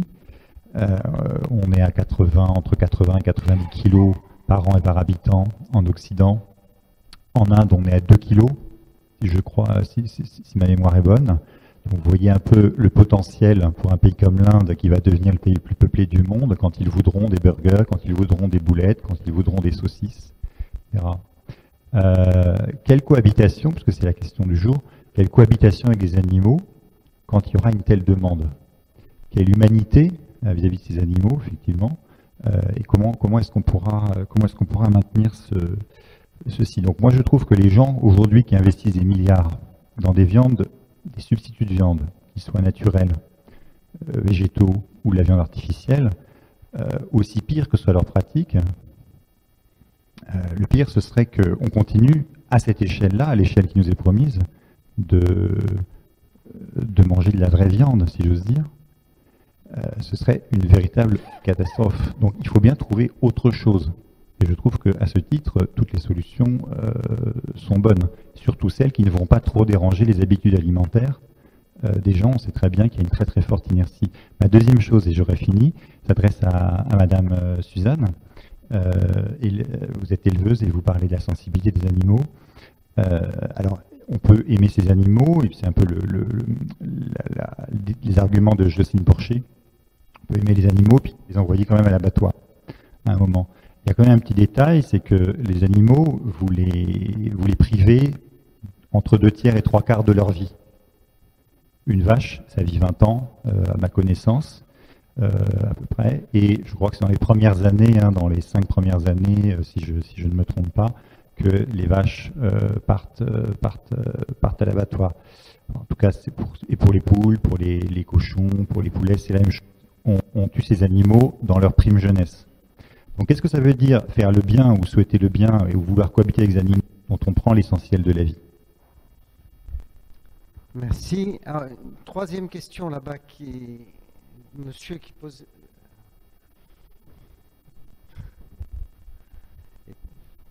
J'oublie pas les. Bonjour, Gilles Béraud, je suis délégué général de la Fondation des Transitions. Euh, alors, évidemment, il y, a plein de sujets. Euh, c'est très intéressant la cause, cette cause animale parce que ça pose des vraies questions d'être en société. Et euh, effectivement, c'est trop de carbone, ces machins. Les, les conditions d'abattage sont souvent euh, mauvaises. Ce que je trouve extrêmement intéressant, euh, cette question de coévolution entre l'homme et l'animal et le végétal. Et qui est, sur lequel il y, a, un vrai sujet qui traite de, aussi de culture, y compris quand on parle de tauromachie. Hein, si on, on, va utiliser les mots qui font, qui font mal, mais on pourrait, euh, si on parle là-dessus, on peut en parler longtemps. Euh, on en a déjà débattu avec Gilles. Non, moi, il y a une vraie question éthique qui se pose. Moi, j'ai dirigé des, des ONG euh, depuis toute ma, toute ma vie. et quand, effectivement, dans l'article que j'avais lu de Gilles Lumeau, mais j'attendais impatiemment le bouquin, et c'est une bonne nouvelle, parce que je pensais qu'il sortait que le 20, donc je vais pouvoir lui acheter ce soir. Euh, c'est quand même, moi, quand j'ai mené des causes, et j'en ai mené un certain nombre dans ma vie, il y avait une règle première, c'est la transparence du financement de mes moyens, et que euh, c'est d'autant plus important qu'on ait une société aujourd'hui qui a besoin de faire alliance face aux enjeux sociaux et environnementaux, y compris des très grandes précarités, des problèmes climatiques, etc. Et on a besoin de faire alliance et autour de la cause animale, au lieu d'être dans l'écoute, la tolérance, l'accompagnement. On est dans une violence, dans une cristallisation des gentils et des méchants. Et quand des gens se présentent comme des gentils en étant payés par des industriels, et j'ai aucun problème avec ça, moi j'ai une éthique personnelle où je ne travaille pas avec l'armement, etc., quoi qu'il arrive, jamais un centime.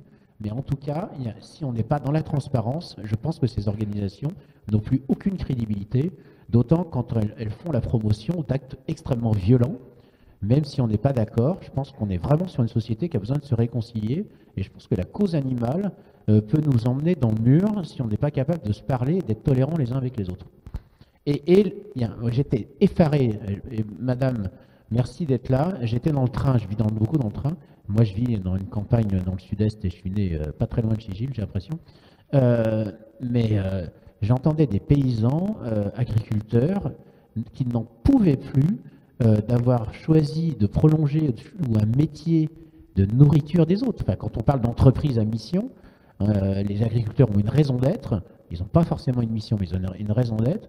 Et on n'en peut plus de dire que les gens deviennent des méchants, des tueurs, etc. En tout cas, moi, je crois qu'il y a besoin de réconciliation dans cette société. Et la question animale et végétale, parce que moi, j'ai aucun, je mange peu de viande pour plein de raisons, etc. Mais, mais si je rentre dans une éthique par rapport à la nature, j'intègre le végétal. Merci. Eh bien, voilà des, questions fortes. Euh, Anne-Cécile, comment on vous a un peu interpellé sur l'agriculture cellulaire et sur la vie des animaux? Alors, je vais commencer par vous répondre, à mademoiselle. Euh, donc sur le sujet euh, de la viande cellulaire, il faut bien se rendre compte aujourd'hui qu'une des catastrophes qu'on peut euh, vivre en France, c'est justement la disparition de l'élevage extensif. Il suffit pour ça... Ouais, non, mais je vais vous répondre jusqu'au bout, vous allez voir. Mais du coup, cette disparition de l'élevage extensif, elle se traduit en particulier dans les estives par euh, le fait que les bosquets gagnent en superficie contre la prairie, prairie qui, euh, en fait, les, les, estives sont de plus en plus abandonnées par les animaux d'élevage. Ça provoque la formation de bosquets, bosquets qui se dessèchent, et ça crée des feux régulièrement. Donc quand on parle de feux de forêt euh, en Australie ou autre, il faut, bien se dire qu'en France, ça pourrait nous arriver si, à mesure et à mesure, en fait, l'élevage disparaît des hautes montagnes. Et ça a aussi un, enjeu sur la préservation des sols, enfin, je vous la fais courte, quoi. Il y a aujourd'hui, pour la préservation de ces grands espaces, la nécessité d'entretenir un élevage à, partir d'animaux en France. Sauf si chacun veut prendre ses petits bras et aller couper et entretenir un peu partout, mais ça reste quand même d'être très compliqué de coûter au-delà au de ça beaucoup d'argent public. Donc, catastrophe, l'élevage extensif disparaît. Pour autant, on est importateur net en France de viande. D'accord? Donc on, consomme en France davantage de, viande qu'on en produit. Donc c'est bien, le, bien en fait une, raison pour laquelle on n'a pas besoin, pour compenser la diminution de la viande d'origine animale, d'utiliser de la viande cellulaire. En fait, Ah, là, du coup, c'est pas ce que vous avez dit tout à l'heure, c'est ce que dit monsieur derrière vous, d'accord? Donc aujourd'hui, mais en fait, moi, je vous ai pas coupé quand vous me parliez, donc euh, ça aurait été assez facile hein, d'avoir un échange toutes les deux, mais du coup, je, vais bien aller jusqu'au bout de mon raisonnement, parce que c'est en plus un raisonnement qui n'est pas hyper évident. Donc aujourd'hui, on a besoin d'élevage à partir d'animaux. Donc la, viande cellulaire, c'est peut-être bien pour euh, des, si on exclut la condition animale, que je vais traiter dans un second temps avec monsieur, mais si on exclut cette, cette chose-là dont vous n'avez pas parlé, aujourd'hui en France on peut très bien se débrouiller à partir de la production française, qui mériterait pour entretenir davantage d'espaces qui aujourd'hui sont laissés à l'abandon, de s'accroître un petit peu sous certaines conditions, élevage extensif, fondé sur une vie en extérieur des animaux, etc. etc. Donc ça c'est la première chose. On n'a pas besoin euh, pour diminuer notre consommation de viande, de, de, viande cellulaire, on a besoin déjà de manger français et d'accroître un petit peu notre consommation de viande française en proportion de la viande étrangère qu'on consomme, en particulier dans les restaurations collectives, en particulier chez les bouchers qui ne s'approvisionnent pas nécessairement en France. Donc, euh, qui s'approvisionnent à Rungis certes, mais à viande qui n'est pas nécessairement française. Donc ça c'est le premier point. Sur la condition animale, il est clair que il y a certaines productions qui aujourd'hui, on est d'accord aussi euh, avec vous, il y a certaines productions qui sont industrialisées. Si on a envie d'éviter d'avoir du poulet industriel, du cochon industriel, mais plutôt des, choses, enfin des animaux qui sont, qui sont élevés en plein air, ben en fait il faut simplement y mettre les moyens. Donc ça va, ça va supposer un renchérissement euh, du, coût de l'alimentation et une rénovation de modèle commercial. Parce qu'aujourd'hui, les prix sont internationaux et on ne peut pas rémunérer au même prix une production industrielle ou un élevage qui va être respectueux des conditions de vie des animaux et de leur nécessité de vivre en groupe, etc., en plein air. Donc c'est juste qu'il faut, il y, a la, véritable question du prix. Aujourd'hui, cette question-là, elle n'est pas résolue. Donc on ne résoudra pas le problème, euh, la difficulté des élevages à, quitter éventuellement l'intensif s'ils si, si, en ressentent la pression sociétale, sans régler le problème du financement. Donc ça, c'est vraiment un point important. Après, effectivement, j'emmène mes animaux à l'abattoir. Pour moi, enfin, aujourd'hui, les animaux qui vivent dans, dans mon élevage, ils ne vivraient pas si je les avais pas fait naître. Les animaux d'élevage vivent par l'homme. Alors on peut effectivement se dire, c'est le raisonnement de L214 en particulier, j'avais beaucoup échangé avec Brigitte Gauthier sur le sujet, on peut effectivement se dire que à ce moment-là, vu la pauvre vie qu'ils auront, ça ne sert à rien qu'ils naissent. Mais c'est le seul raisonnement qui se tient, parce que sinon, tous ces animaux-là ne vivent que grâce aux éleveurs. Et moi, mes vaches, quand j'ai des vaches qui ont 15 ans qui vivent sur mon exploitation, et je suis je pense vraiment, alors effectivement, elles peuvent pas me parler pour me le dire, mais je pense qu'elles me le montrent, sans parole, qu'elles sont quand même une vie qui leur plaît, je crois bien. Enfin, elles vivent de, mars-avril jusqu'en décembre au pré, je les rentre à l'abri pour, pour l'hiver, donc effectivement, elles sont en bâtiment durant l'hiver, mais franchement, je, suis juste à ouvrir la porte du pré, la, porte de l'étable, et elles font le trajet toutes seules, j'ai même pas besoin de leur, proposer. Hein. Donc c'est pour moi, elles ont une vie qui, euh, qui, vaut la peine d'être vécue. Alors, elle est écourtée à un moment donné, donc ça, c'est variable suivant les animaux, et souvent l'élevage plein air va avoir des animaux qui vont vivre plus longtemps.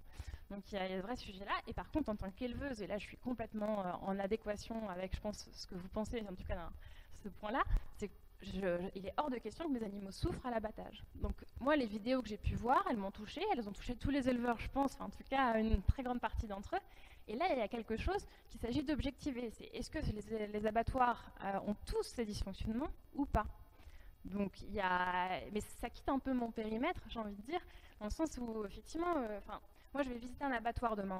Un abattoir m'ouvre ses portes pour me montrer comment ça se passe. Mais je pense qu'effectivement les abattoirs ont un devoir de transparence à l'égard de, de, leur pratique. Mais c'est un, petit peu, on, sort de mon périmètre. Moi j'ai pas de problème à ce que mes animaux meurent à un moment donné, tant que je leur permets de vivre correctement, d'entretenir des espaces qui, apportent quelque chose au bien commun de notre société, et puis que derrière, ils n'ont pas à souffrir. Et je, pense que la viande qui en est issue est de très bonne qualité, et cette viande-là, en fait, elle, fait partie intégrante du terroir.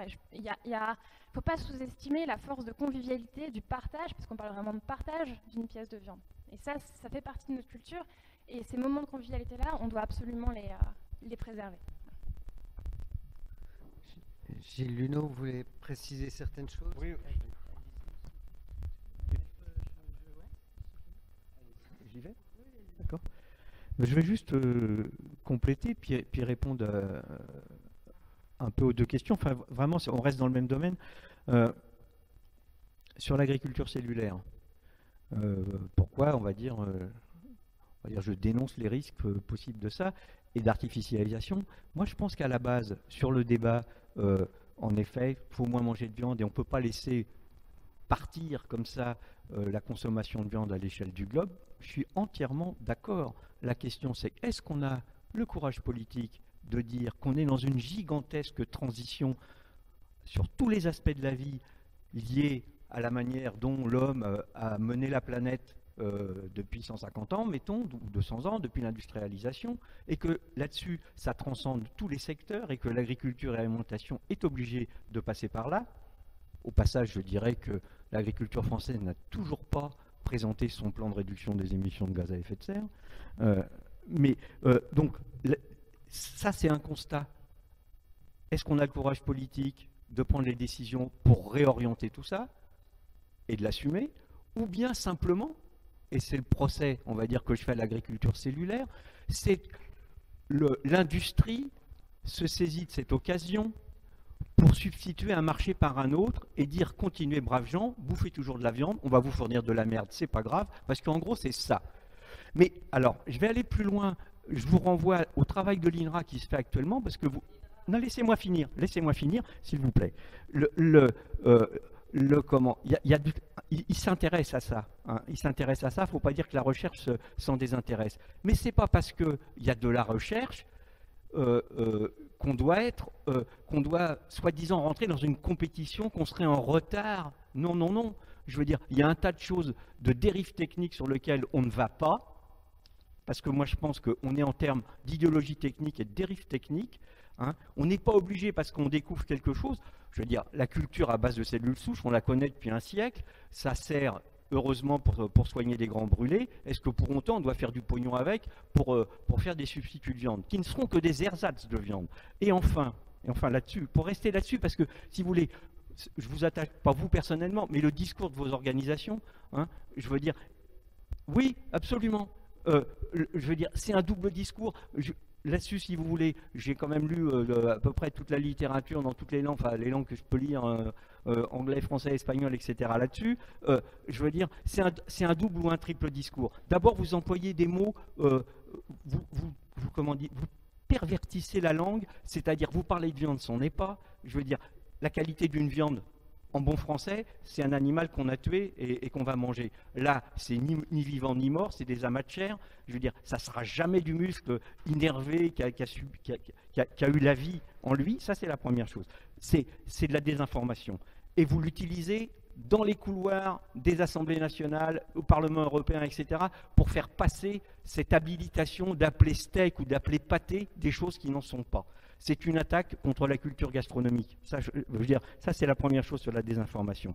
La deuxième, c'est de la fausse information, c'est-à-dire vous convoquez le climat, le bien-être animal, la santé, etc., pour vendre ces produits-là. Je veux dire, la réponse dans le climat, euh, euh, Madame y a très bien répondu, les prairies et l'élevage fixent du carbone plus que ce qu'ils émettent de gaz à effet de serre. C'est démonté on parle de la culture paysanne, on ne parle pas, on, est tous d'accord.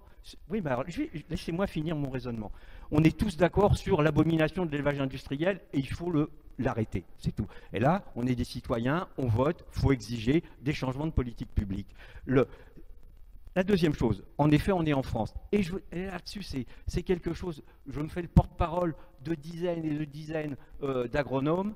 Euh, personne n'a le droit de dire d'un point de vue comme ça, on a à nourrir le monde. Le monde, il se nourrit là où il est, et je me tourne vers les géographes. C'est une question de territoire.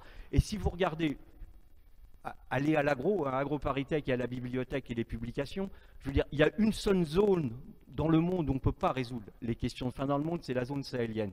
Et la solidarité internationale, ça existe. Je veux dire, mais sinon, on, a, on sait tous, enfin les agronomes ont déjà publié là-dessus, on peut nourrir 13 milliards de personnes, en, pratiquant une agriculture paysanne qui va, euh, en gros, on va revenir au bocage sous toutes les latitudes avec, les, espèces adaptées, etc.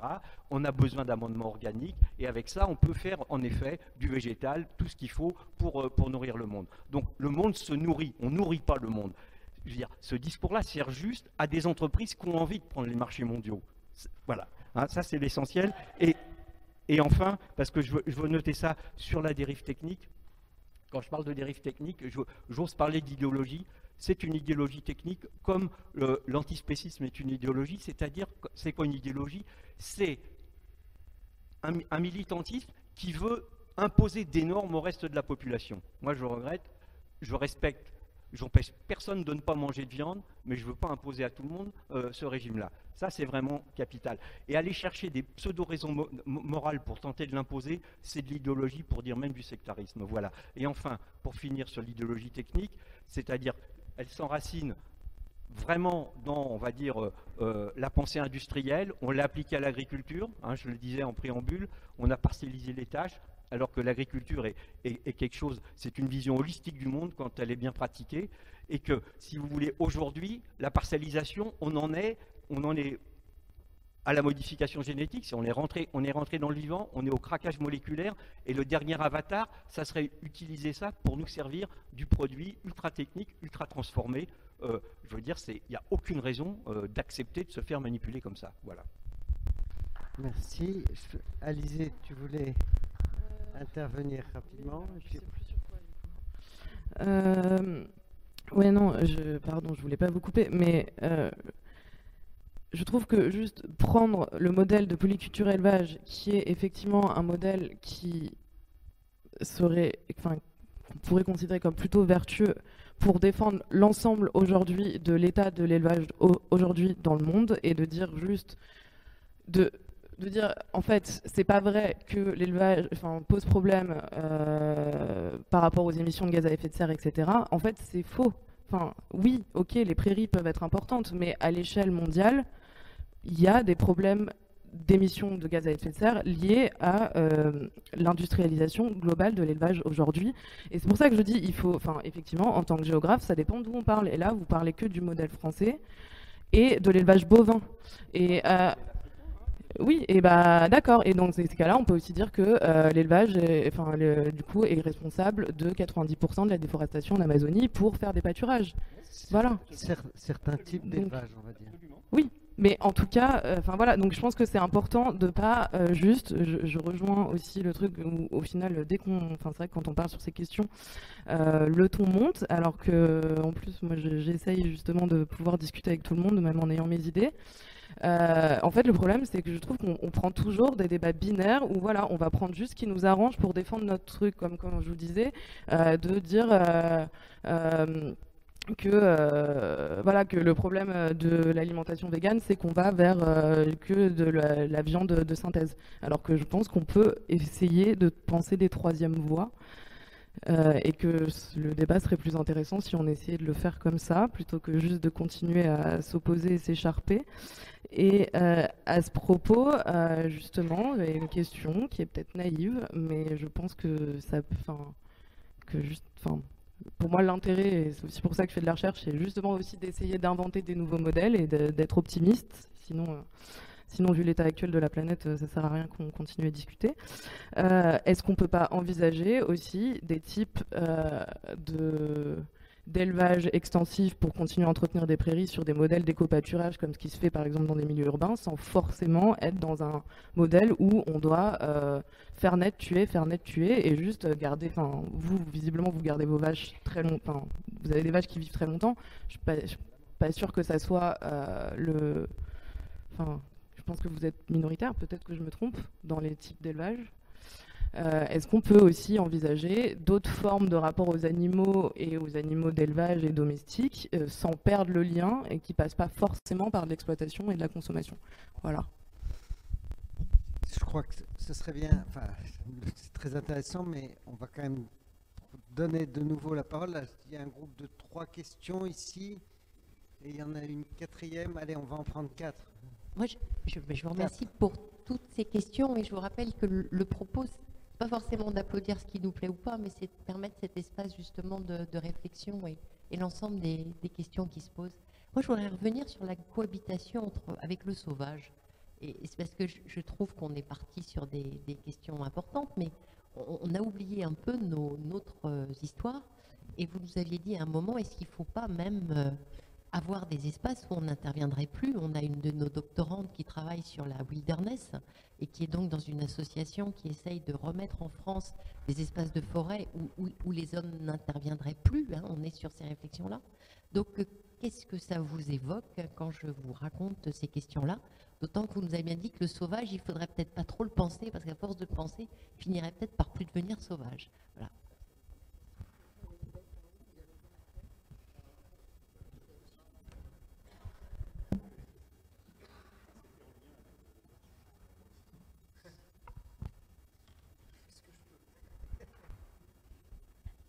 Euh, bonsoir. Euh, donc j'avais euh, deux, trois petites questions. Une question qui allait dans le sens de l'intervention d'Alizé, c'était est-ce qu'on a vraiment besoin du coup d'aller jusqu'à la mise à mort des animaux pour pouvoir maintenir ces prairies et la biodiversité dans ces prairies? Par rapport à la culture, vous avez dit que c'était important de continuer de manger de la viande parce que ça entretenait des liens et des relations entre les individus humains. Est-ce qu'on ne peut pas envisager aussi euh, une évolution euh, culturelle et peut-être se réunir euh, autour d'autres, d'une table, mais sans se, partager un cadavre? Je, veux dire, je pense qu'on peut aussi avoir des échanges culturels et gastronomiques très riches sans pour autant le faire autour d'un individu qui est doué de sensibilité, qui a des comportements sociaux comme vous l'avez évoqué tout à l'heure. Je pense, enfin, voilà, est-ce que vous envisagez pas aussi une évolution de la culture? Et puis j'avais euh, aussi une dernière question. Euh, J'ai pas tout à fait tout suivi au niveau de euh, Monsieur euh, Luno. un moment, vous, vous inquiétiez de comment pouvoir parvenir à nourrir les végétaliens et les végétariens à base de voilà, de surface agricole qu'on utiliserait pour, pour faire des céréales ou, des légumineuses, des légumes?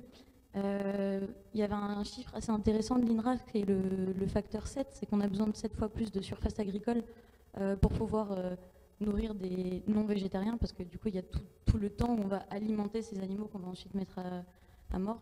voilà, c'était juste une petite réaction, j'avais pas tout à fait compris ce que vous vouliez dire quand vous évoquiez ces inquiétudes. Voilà, merci. Il y avait d'autres questions au premier rang?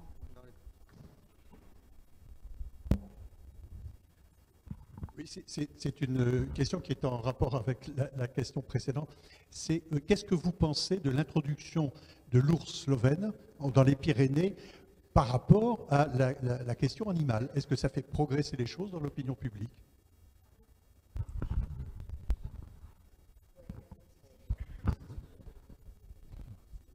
Oui, alors donc euh, par rapport aux, deux questions, mais euh, donc un peu en porte-à-faux avec la question de la nourriture, parce qu'en fait, ce que j'aimerais, c'est qu'on sorte un peu de la question de la nourriture, parce que cohabiter avec les animaux, c'est aussi peut-être euh, penser nous-mêmes ce que sont les animaux, mais il faudrait aussi savoir ce que pensent les animaux, en tout cas ce que transmettent les animaux. Et il me semble qu'à l'époque technologique actuelle, on peut considérer que les espèces animales sont des civilisations en soi. Euh, on l'a bien vu d'ailleurs, même, même, on parle même en ce moment beaucoup, puisque c'est à, la mode de, euh, dialogue entre plantes euh, et, donc de relations entre plantes, mais les animaux ont, des langages, ont, des civilisations, ont des, cultures, tout ça, c'est une, réalité qui sont sensibles. on entend de plus en plus qu'ils sont sensibles, mais comme si on le découvrait, mais on, le sait profondément, puisque nous-mêmes, nous sommes finalement des animaux. Quelque part, nous sommes proches d'eux, peut-être beaucoup plus que les plantes sont, proches de nous. Et, ce que je voudrais savoir, c'est si vous avez la possibilité peut-être de répondre sur la question justement de la relation euh, à l'animal, au langage. Aujourd'hui, il y a des possibilités. Alors, je pensais aux oiseaux parce que justement, euh, vous avez commis une, thèse sur la, question est-ce qu'aujourd'hui, euh, on a des retours des animaux sur cette situation, ou même, voire même, peut-être des suggestions il, est possible peut-être que les animaux nous envoient des signaux que nous n'entendons pas. Merci. Qui veut prendre la parole sur ces quatre questions? Oui, Alors, rapide, précision donc, sur, sur le fait qu'on parle beaucoup d'élevage bovin et d'élevage en France. Euh, pour moi, en fait, si on veut essayer d'être concret un minimum, on parle de ce qui se fait en France, parce que je suis très mal à l'aise avec le fait de juger l'agriculture brésilienne ou africaine, dans le sens où c'est pas mon domaine d'expertise. Et puis au-delà de ça, je sais que même si je dis quelque chose ce soir, globalement, la politique changera pas là-bas. En revanche, euh, je suis persuadée que consommer euh, au quotidien, c'est aussi voter et qu'en en échangeant en France de ce qui se fait en France et de ce qu'on consomme en France, bah, au final, on a moyen de changer les choses. Donc c'est pour ça que personnellement, je parle beaucoup de la France et de l'élevage. Euh, en France. Et le modèle, effectivement, si on se met à dire que le monde euh, se nourrit et qu'on ne nourrit pas le monde, on peut se dire que le modèle de la polyculture élevage, il a beaucoup, beaucoup d'avenir devant lui, et, et, pas uniquement en France, mais aussi par ailleurs, parce que ça permet de diversifier en particulier le revenu. Mais en passant, c'est un modèle qui est vertueux, vous l'avez dit, en tout cas plus vertueux que certains autres modèles, mais c'est aussi l'un des moins rentables, parce qu'aujourd'hui on se rend compte, donc encore une fois en France et en Europe, mais que les pratiques vertueuses ne sont pas les plus rémunérées aujourd'hui. Et là, il y a un vrai sujet, encore une fois, de rentabilité économique et de viabilité des modèles les plus vertueux. Alors, euh, au-delà de ça, effectivement, la culture évolue. Donc, on est, on est capable, euh, on est capable de, se passer de viande et d'avoir des moments de convivialité. Je suis tout à fait d'accord avec ça. Après, aujourd'hui, et je pense que euh, c'est le cas de, beaucoup de gens qui mangent de la viande, moi, je ne me, je me vois pas me passer de viande dans mes moments de convivialité. Je pense que c'est en tout cas un droit aujourd'hui en tant que personne de se dire, bah, en fait, moi, j'ai envie de manger de la viande, j'ai envie de partager une côte de bœuf avec mes amis. Et ce, droit-là, enfin, on doit, à titre personnel, je ne pense pas qu'il faille se culpabiliser parce qu'on mange, euh, on mange une côte de bœuf. C'est ça que je voulais dire en fait. C'est peut-être un petit peu raccourci, mais voilà, c'est qu'on a le droit de s'autoriser les, moments de convivialité qu'on a envie de vivre. Et donc, si c'est autour d'une bière, c'est autour d'une bière. Si c'est autour d'un morceau de viande, bah, je crois qu'en fait, euh, il faut respecter ça. Et en France en particulier, je crois que c'est très important pour un certain nombre de gens.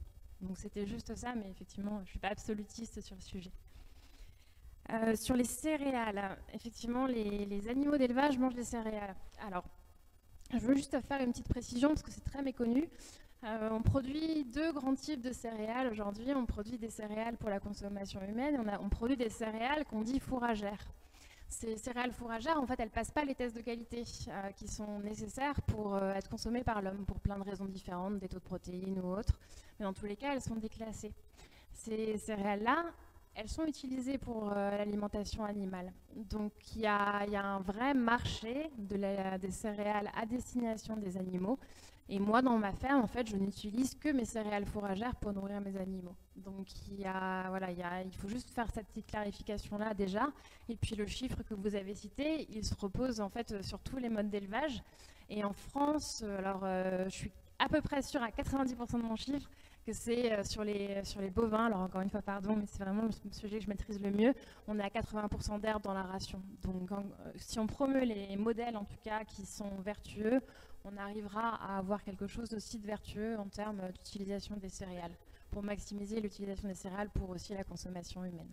Et puis, autre chose, mais qui est quand même intéressant, c'est tout le marché des coproduits. Donc en fait, il y a des déchets euh, alimentaires qui sont produits par les industries, en particulier pour les brioches et autres. Donc en fait, ces résidus-là, eh ben, en fait, ils sont utilisés par les éleveurs beaucoup euh, qui en fait prennent, c'est pas très cher, ces coproduits pour alimenter leurs animaux. Et donc les animaux adorent et ça permet à plusieurs industries de se décharger à, à ça. Donc c'est tout ce qui est corne gluten, drèche de blé, ces choses-là. Euh, enfin, juste petite précision sur les civilisations au sein des, euh, dans le monde des animaux. Alors, je ne suis pas une philosophe ni une experte du sujet, mais je crois quand même que c'est avoir une pauvre définition de la civilisation que d'estimer que les animaux ont des civilisations. Je pense qu'elles ont des relations, elles ont une mémoire qui se... Enfin, une vache, au bout d'un an, elle ne se souvient plus qu'elle a de son veau. Hein. Elles ont une mémoire qui est présente, mais qui n'excède pas non plus un temps à démesurer.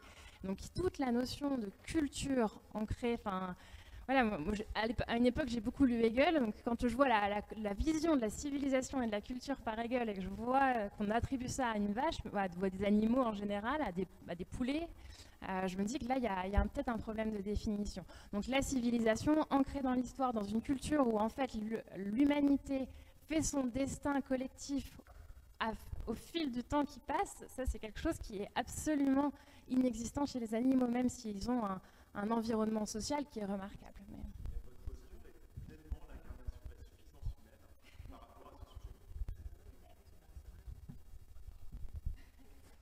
Bien, je, je, vais repasser la parole aux intervenants, juste parce que c'est un peu dans le sujet, ce que vous, la question que vous posiez sur l'ours slovène m'amène à à une euh, petite remarque. Réintroduire de l'ours slovène dans les Pyrénées, c'est réintroduire une sous-espèce exotique dans les Pyrénées.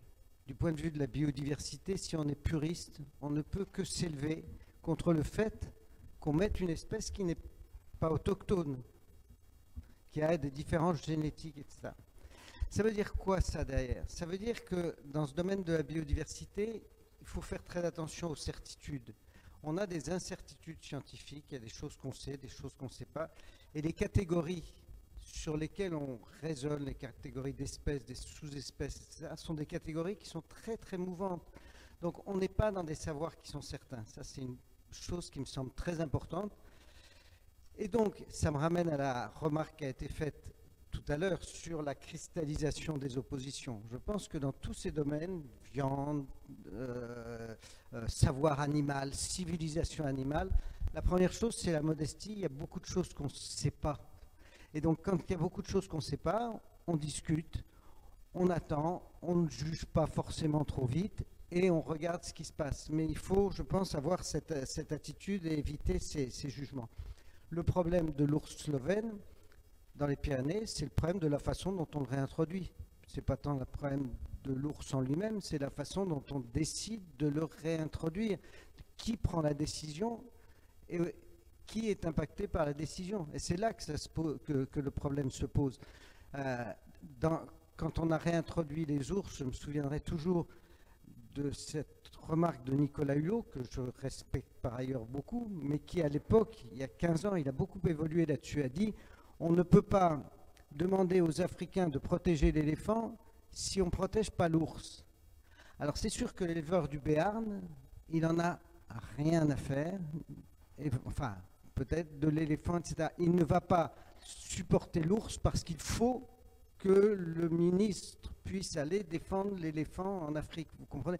Donc c'est le, le, système politique, la façon d'imposer des décisions du haut qui est contestée à travers l'ours. Il y a des territoires où, où l'ours est accepté, des territoires où l'ours n'est pas accepté. Ça dépend aussi beaucoup et on, des territoires sur lesquels ça s'exerce. Voilà, c'était juste une petite parenthèse pour dire qu'il faut éviter effectivement les cristallisations et les avis trop tranchés dans un domaine où il y a quand même beaucoup, beaucoup d'incertitudes. Euh, qu'est-ce qu'il faut dire? Oui, il faut rebondir sur le sauvage et, l'impensé de la, question de malade. Mais oui, sur je, fais le lien avec l'ours. Hein. On peut y avoir le même débat sur le loup. Euh, euh, c'est pareil je ne trancherai pas le débat, on, a, on manque de recul et, là vraiment de, réflexion. Mais on peut se poser quelques questions. C'est-à-dire que euh, l'ours était, il doit l'être toujours, euh, protégé par la Convention de Genève. Il était, il était en, perdition, on va dire au moins dans cette partie-là de l'Europe, hein, parce que je rappelle que euh, vous allez un, tout petit peu plus loin en Europe, c'est euh, en Russie, euh, vous avez des, meutes de loups qui rentrent dans les villages, je veux dire, et on le chasse en hélicoptère. Donc, euh, il n'est pas en perdition. Mais dans cette partie-là de l'Europe, il l'était. Il a été protégé. Les populations ont, ont augmenté, sont aujourd'hui plutôt bien portantes, que ce soit sur le côté franco-italien ou franco-espagnol. Puis maintenant, on sait, il s'aventure, il est dans les Ardennes, on, le voit un peu partout. On pourrait se poser la question, moi c'est celle que je pose, est-ce qu'il reste protégé? Je me mets dans la peau d'un éleveur de brebis, euh, je prends d'abord le fusil de chasse, quoi. Je veux dire, c'est... Et non, je dis ça de manière un peu, je dis ça de manière un peu provocatrice, mais je vais, je vais poursuivre la réflexion. Je veux dire, pourquoi je pose cette question-là? C'est-à-dire pas seulement, on pourrait prendre en compte que les conditions d'élevage ont changé, puis qu'en effet, euh, ces crétins d'éleveurs, aujourd'hui ils ont des grands troupeaux, ils les gardent plus, alors qu'avant le berger était là avec euh, trois chiens euh, et son fusil, justement. Mais le loup, s'il prend pas, le loup c'est un, animal sauvage, tout à fait opportuniste, comme le sont tous les animaux. Il a à manger, dis donc, à pas cher et facile. Hein. C'est quand même plus facile que plutôt d'aller prendre un, coup de corne d'un cerf ou d'un chevreuil.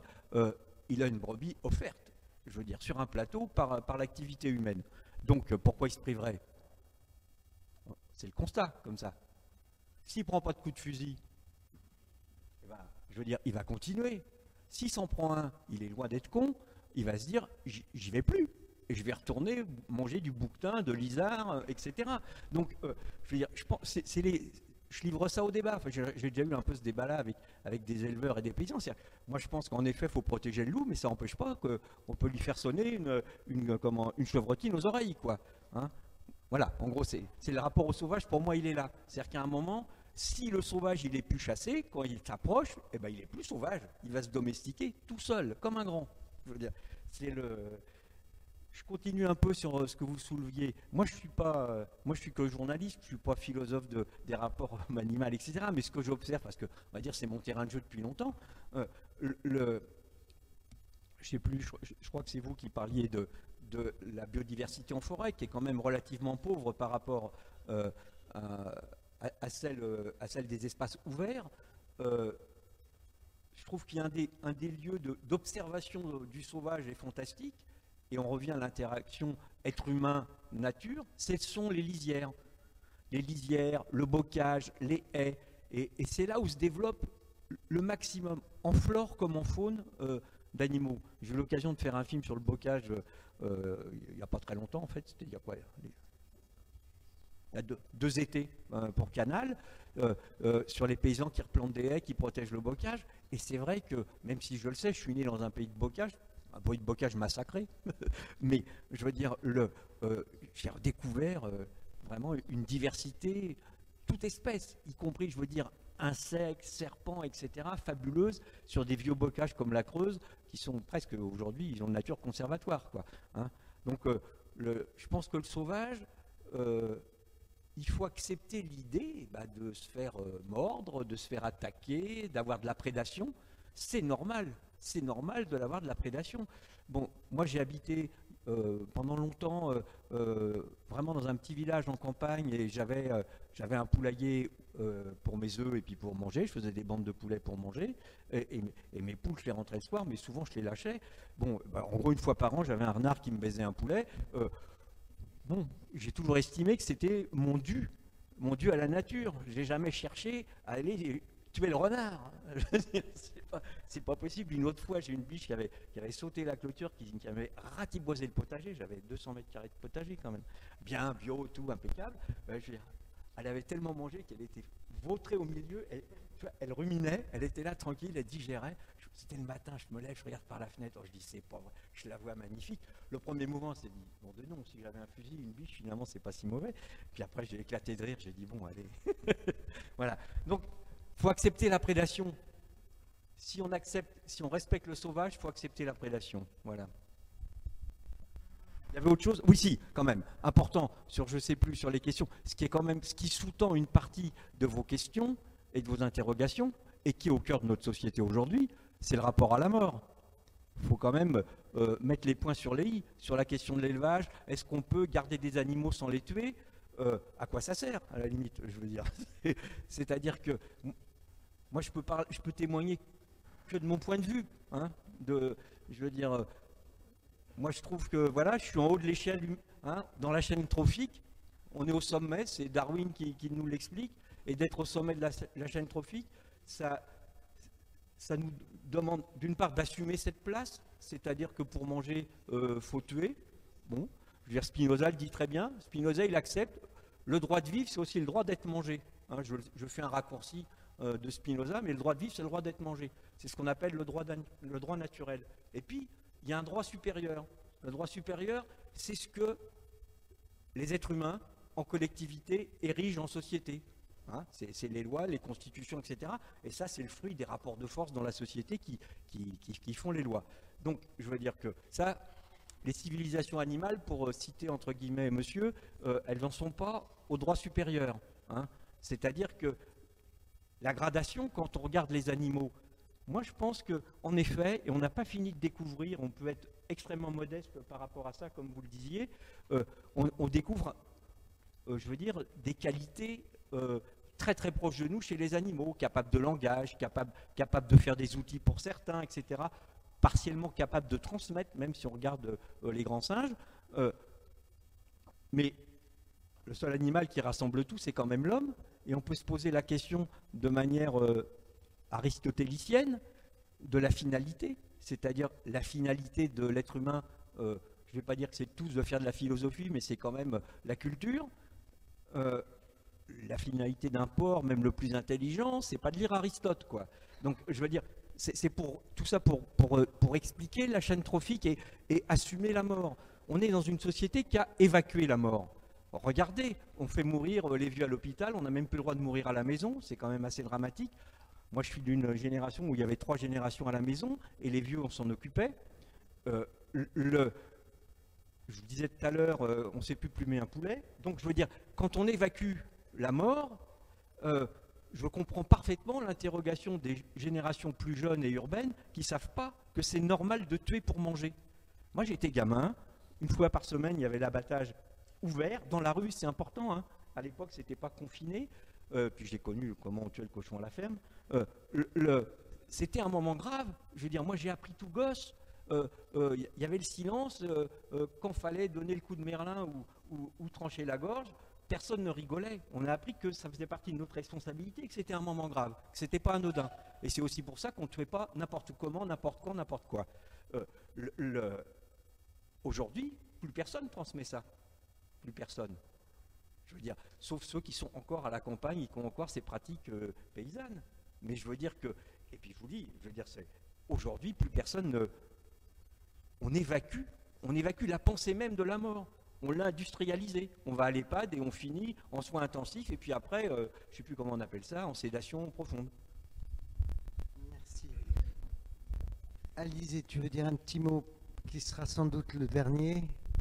Vu l'heure. Ouais, la pression. Euh, non, mais juste sur le, droit de vivre, c'est le droit d'être mangé, mais en fait, à quel moment euh, maintenant nous on prend le risque d'être mangé quand on chasse ou quand on, élève? Non, la question c'est ouais. de la chaîne trophique. Ouais, bon, d'accord. Moi, je veux bien que l'ours. Euh, bah, c'est les réflexions. Parce qu'un ours a tué oui, mais sauf que du coup, on est dans des rapports hyper inégalitaires là quand on dit ça. Enfin, non mais je, parle parce que c'est les réflexions notamment de Val Plumwood quand elle s'est fait attaquer par un crocodile où c'est assez intéressant où justement là elle rappelle ce que c'est qu'être proie. Et du coup quand on prend ce risque là ok à la rigueur mais c'est plus du tout ce qu'on fait aujourd'hui en fait. Euh, et du coup faut que je finisse sur le sauvage c'est ça? Pardon. Euh,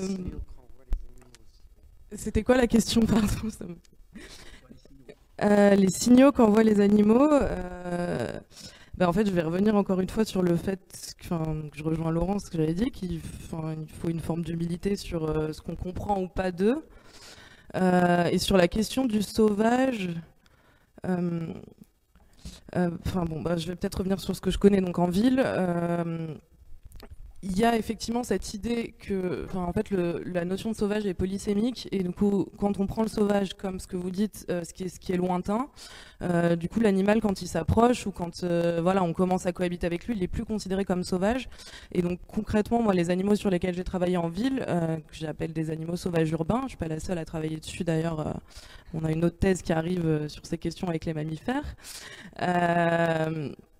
on a, enfin, on est sur des animaux sauvages dans le sens où ils n'appartiennent à personne euh, juridiquement, où ils sont quand même relativement libres dans leurs déplacements et pour accomplir leur cycle de vie euh, en ville, même si euh, voilà, même s'ils vont profiter de ressources humaines éventuellement alimentaires, etc. C'est indirect et il n'y a pas d'intentionnalité du citadin à la présence de ces animaux. Donc moi je considère qu'ils sont sauvages. Après effectivement dans la, enfin à cause de cette idée de sauvage lointain, etc. Euh, oui, moi, beaucoup des habitants que j'ai interrogés considèrent que dès que les oiseaux s'approchent trop, dès qu'ils sont dans des espaces qui sont plus considérés comme des espaces de nature, donc typiquement dans la rue, euh, voilà, dans des espaces minéraux, euh, ils sont plus sauvages et au final, enfin là, on est encore sur juste de la symbolique de ce qu'on met ou pas derrière les animaux et donc de la place qu'ils doivent avoir ou pas, est-ce qu'ils sont bien à leur place ou pas. Et en fait, on regarde pas ces animaux aussi comme bah, ce qu'ils sont, c'est-à-dire des individus, des êtres vivants sensibles. Et donc, en fait, au final, enfin.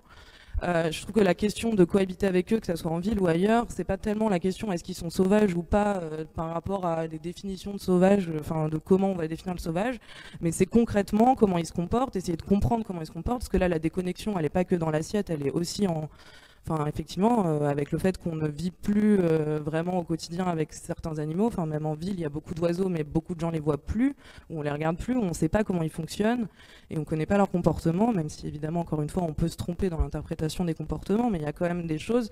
En fait, on, ne les observe plus, et on prend plus le temps de les regarder comme, en fait, aussi des individus avec leur, voilà, qui vont exprimer des comportements et des, éventuellement des choix, etc.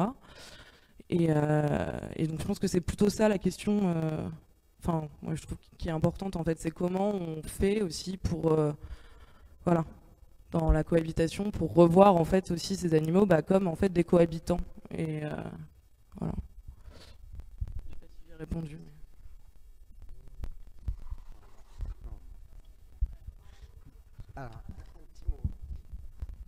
Oui, alors c'est vraiment un mot général pour prendre un tout petit peu de hauteur, mais juste mettre en garde quand même en fait, le relativisme qui peut gagner les discours. Parce que quand on parle d'individus, de civilisation, à propos d'animaux, en fait, on, est tout près de basculer dans le relativisme. Et à chaque fois que c'est arrivé, c'était une catastrophe dans l'histoire. Et en particulier, enfin, je prends l'exemple de la Seconde Guerre mondiale, mais il y a des hommes euh, qu'on appelait les Untermensch qui étaient euh, considérés comme en dessous des animaux. Et euh, aujourd'hui, en fait, quand on, aborde le sujet des animaux euh, qui ont des droits, qui doivent être comparés à nos droits, etc., je suis d'accord qu'il faut prendre en compte leurs intérêts, mais il faut toujours se souvenir, pour éviter basculer dans le relativisme, que l'homme, quand même, a sa valeur propre et un, entre un bébé et un chaton, je préférerais toujours un bébé, mais c'est caricatural, mais ça, reste important à rappeler dans nos réflexions. Bien, merci à nos trois intervenants. Euh, de ce soir. Je crois que la discussion a été riche. Merci à vous d'être venus et bonne soirée.